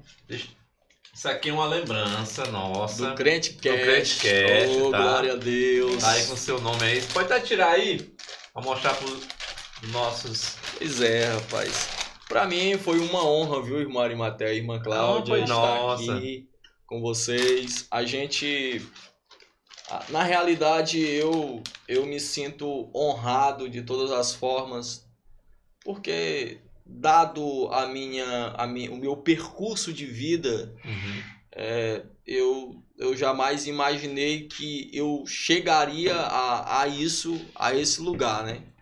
Então, Deus promoveu isso, usou os irmãos e acredito que é, através desse, desse, desse programa a gente pôde deixar algo positivo e um testemunho de vida aí do que Deus pode fazer na vida de um homem. Eu sempre tenho pregado, por onde eu tenho passado, que eu não posso nunca olhar para a minha linhagem familiar e nem tampouco para a cultura que eu nasci. Eu tenho que olhar para Deus. Nós temos um Deus que ele tem o poder de fazer do nada tudo. Ele é Deus. É verdade. Ele não precisa de muito para fazer muito. né? Uhum. Então, você só precisa entregar teus caminhos ao Senhor e confiar nele o mais e ele vai fazer. Se você fizer a tua parte, se você estiver no lugar certo, que é nos pés de Cristo, o resto Deus vai fazer acontecer na tua vida. Amém. É isso que eu aprendi e é isso que eu tenho colocado aí na minha vida e sei Amém. que vai dar Olha certo. só. E Cláudia, tu vai ter uma missão. Pastor Zéas, a irmã Odete, tá aqui suas canecas, tá certo? A irmã Cláudia vai Entrega. entregar, tá? Entrega. No dia a irmã Natia tava viajando, tava nas suas missões aí, mas ficamos devendo aqui as canecas do, do pastor Zé, da, irmã- da missionária Odete, mas já que não pôs, a irmã Cláudia vai entregar. Bom, vamos agora para nossa palavra do dia. Vou pedir aqui pro Francisco aqui filmar aqui, Francisco, de frente. A, a, Cláudia, que ela vai deixar aqui a, a, a Rita, vocês nem nossa... quiserem me abandonar. Olha, não, eu vou levar. Ah, tá. Olha, eu vou levar sim. Olha aí, Francisco. E é qualidade, viu? casa, viu? Coisa boa. Francisco, pode ser de, Não, de o frente. microfone é diferente. Ah, tá certo. Desculpa, rapaz. Irmã Cláudia. Amém. Gente, eu vou ler uma passagem passando. bíblica que fala assim, é no livro de 1 Reis, capítulo 18, é uma história bem conhecida, do 30, versículo 37 até o 39. Diz assim a palavra de Deus. Responde-me, Senhor, responde-me para que este povo conheça que tu és o Senhor Deus e que tu fizeste voltar o seu coração. Então caiu fogo do Senhor e consumiu o holocausto, a lenha, as pedras, o pó e ainda lambeu a água que estava no rego.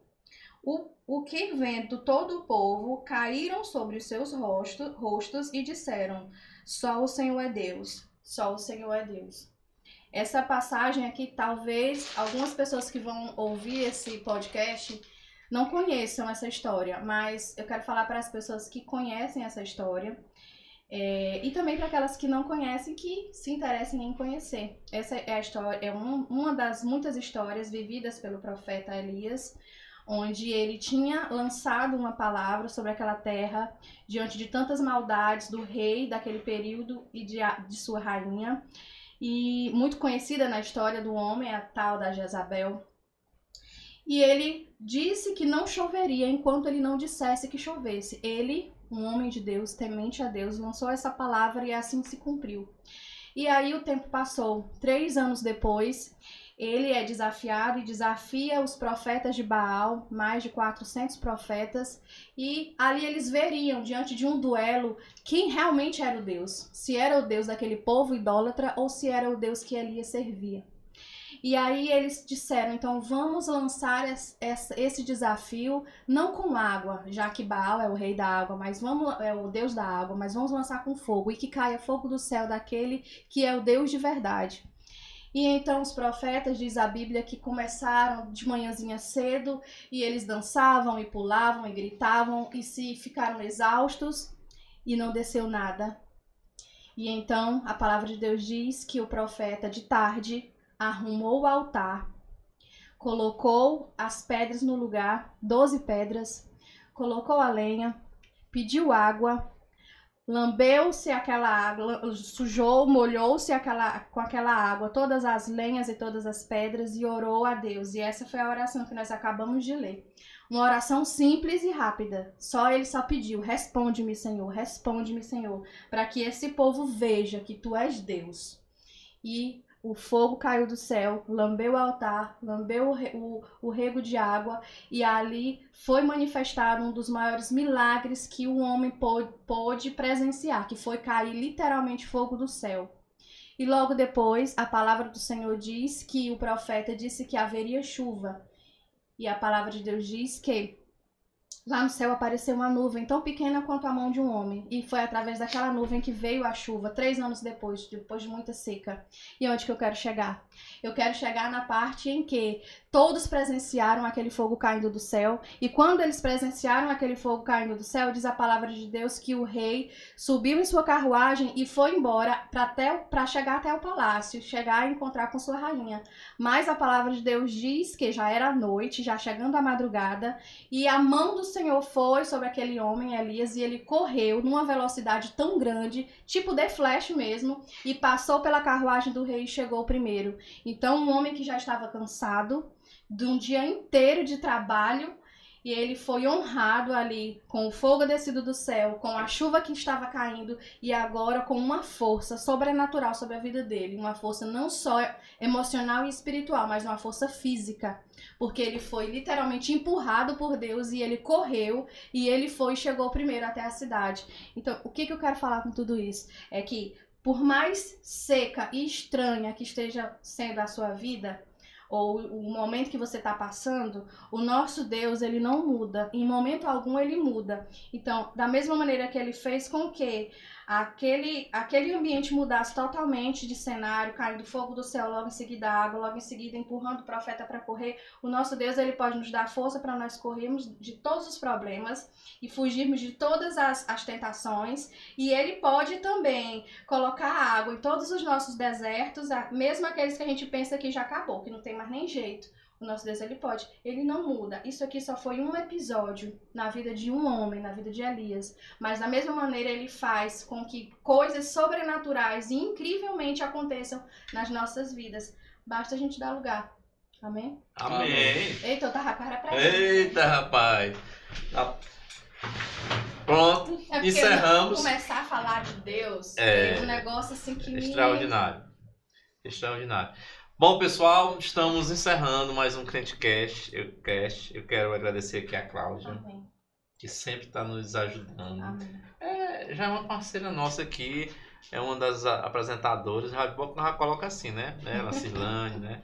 Tá, a minha nora, que é a Thalita, é, é, tá de aula, né? E também está grávida. Em novembro tá- vou, Já vai ter vou, netinho. vou ter uma netinha, Netinha. a Alice, né? Alice. É. E E. vem a Alice. Exatamente. Pessoal, nós estamos concluindo, terminando essa terceira temporada.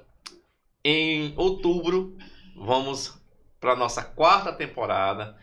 Conto com vocês, não é? Creio que vai, vamos ter novidades não é? no Crente Kiss.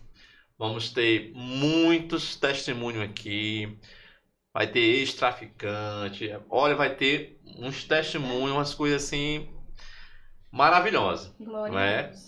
Então, contamos com você. Pastor Paulo, a gente sempre termina com a nossa frase, né? Hã? Que é todo crente tem uma boa história para contar. Sim. Então vamos dizer aqui nós, nós três aqui para a gente encerrar Amém. o programa, não é? Mais uma vez muito obrigado Estamos e aí. vamos encerrar, pessoal. Compartilhe, mande para seus amigos, é, coloque nos grupos, na- nas listas de transmissões. Isso aí vai abençoar a vida de muita gente. Amém? Amém. Vamos lá, tá? Deixa, vai gravar? É? Tá Olha aí. Vamos lá. Então, no 3. No 3. 1, 2, 3. Todo, crente, crente tem, tem uma boa história para contar. contar. Valeu, pessoal!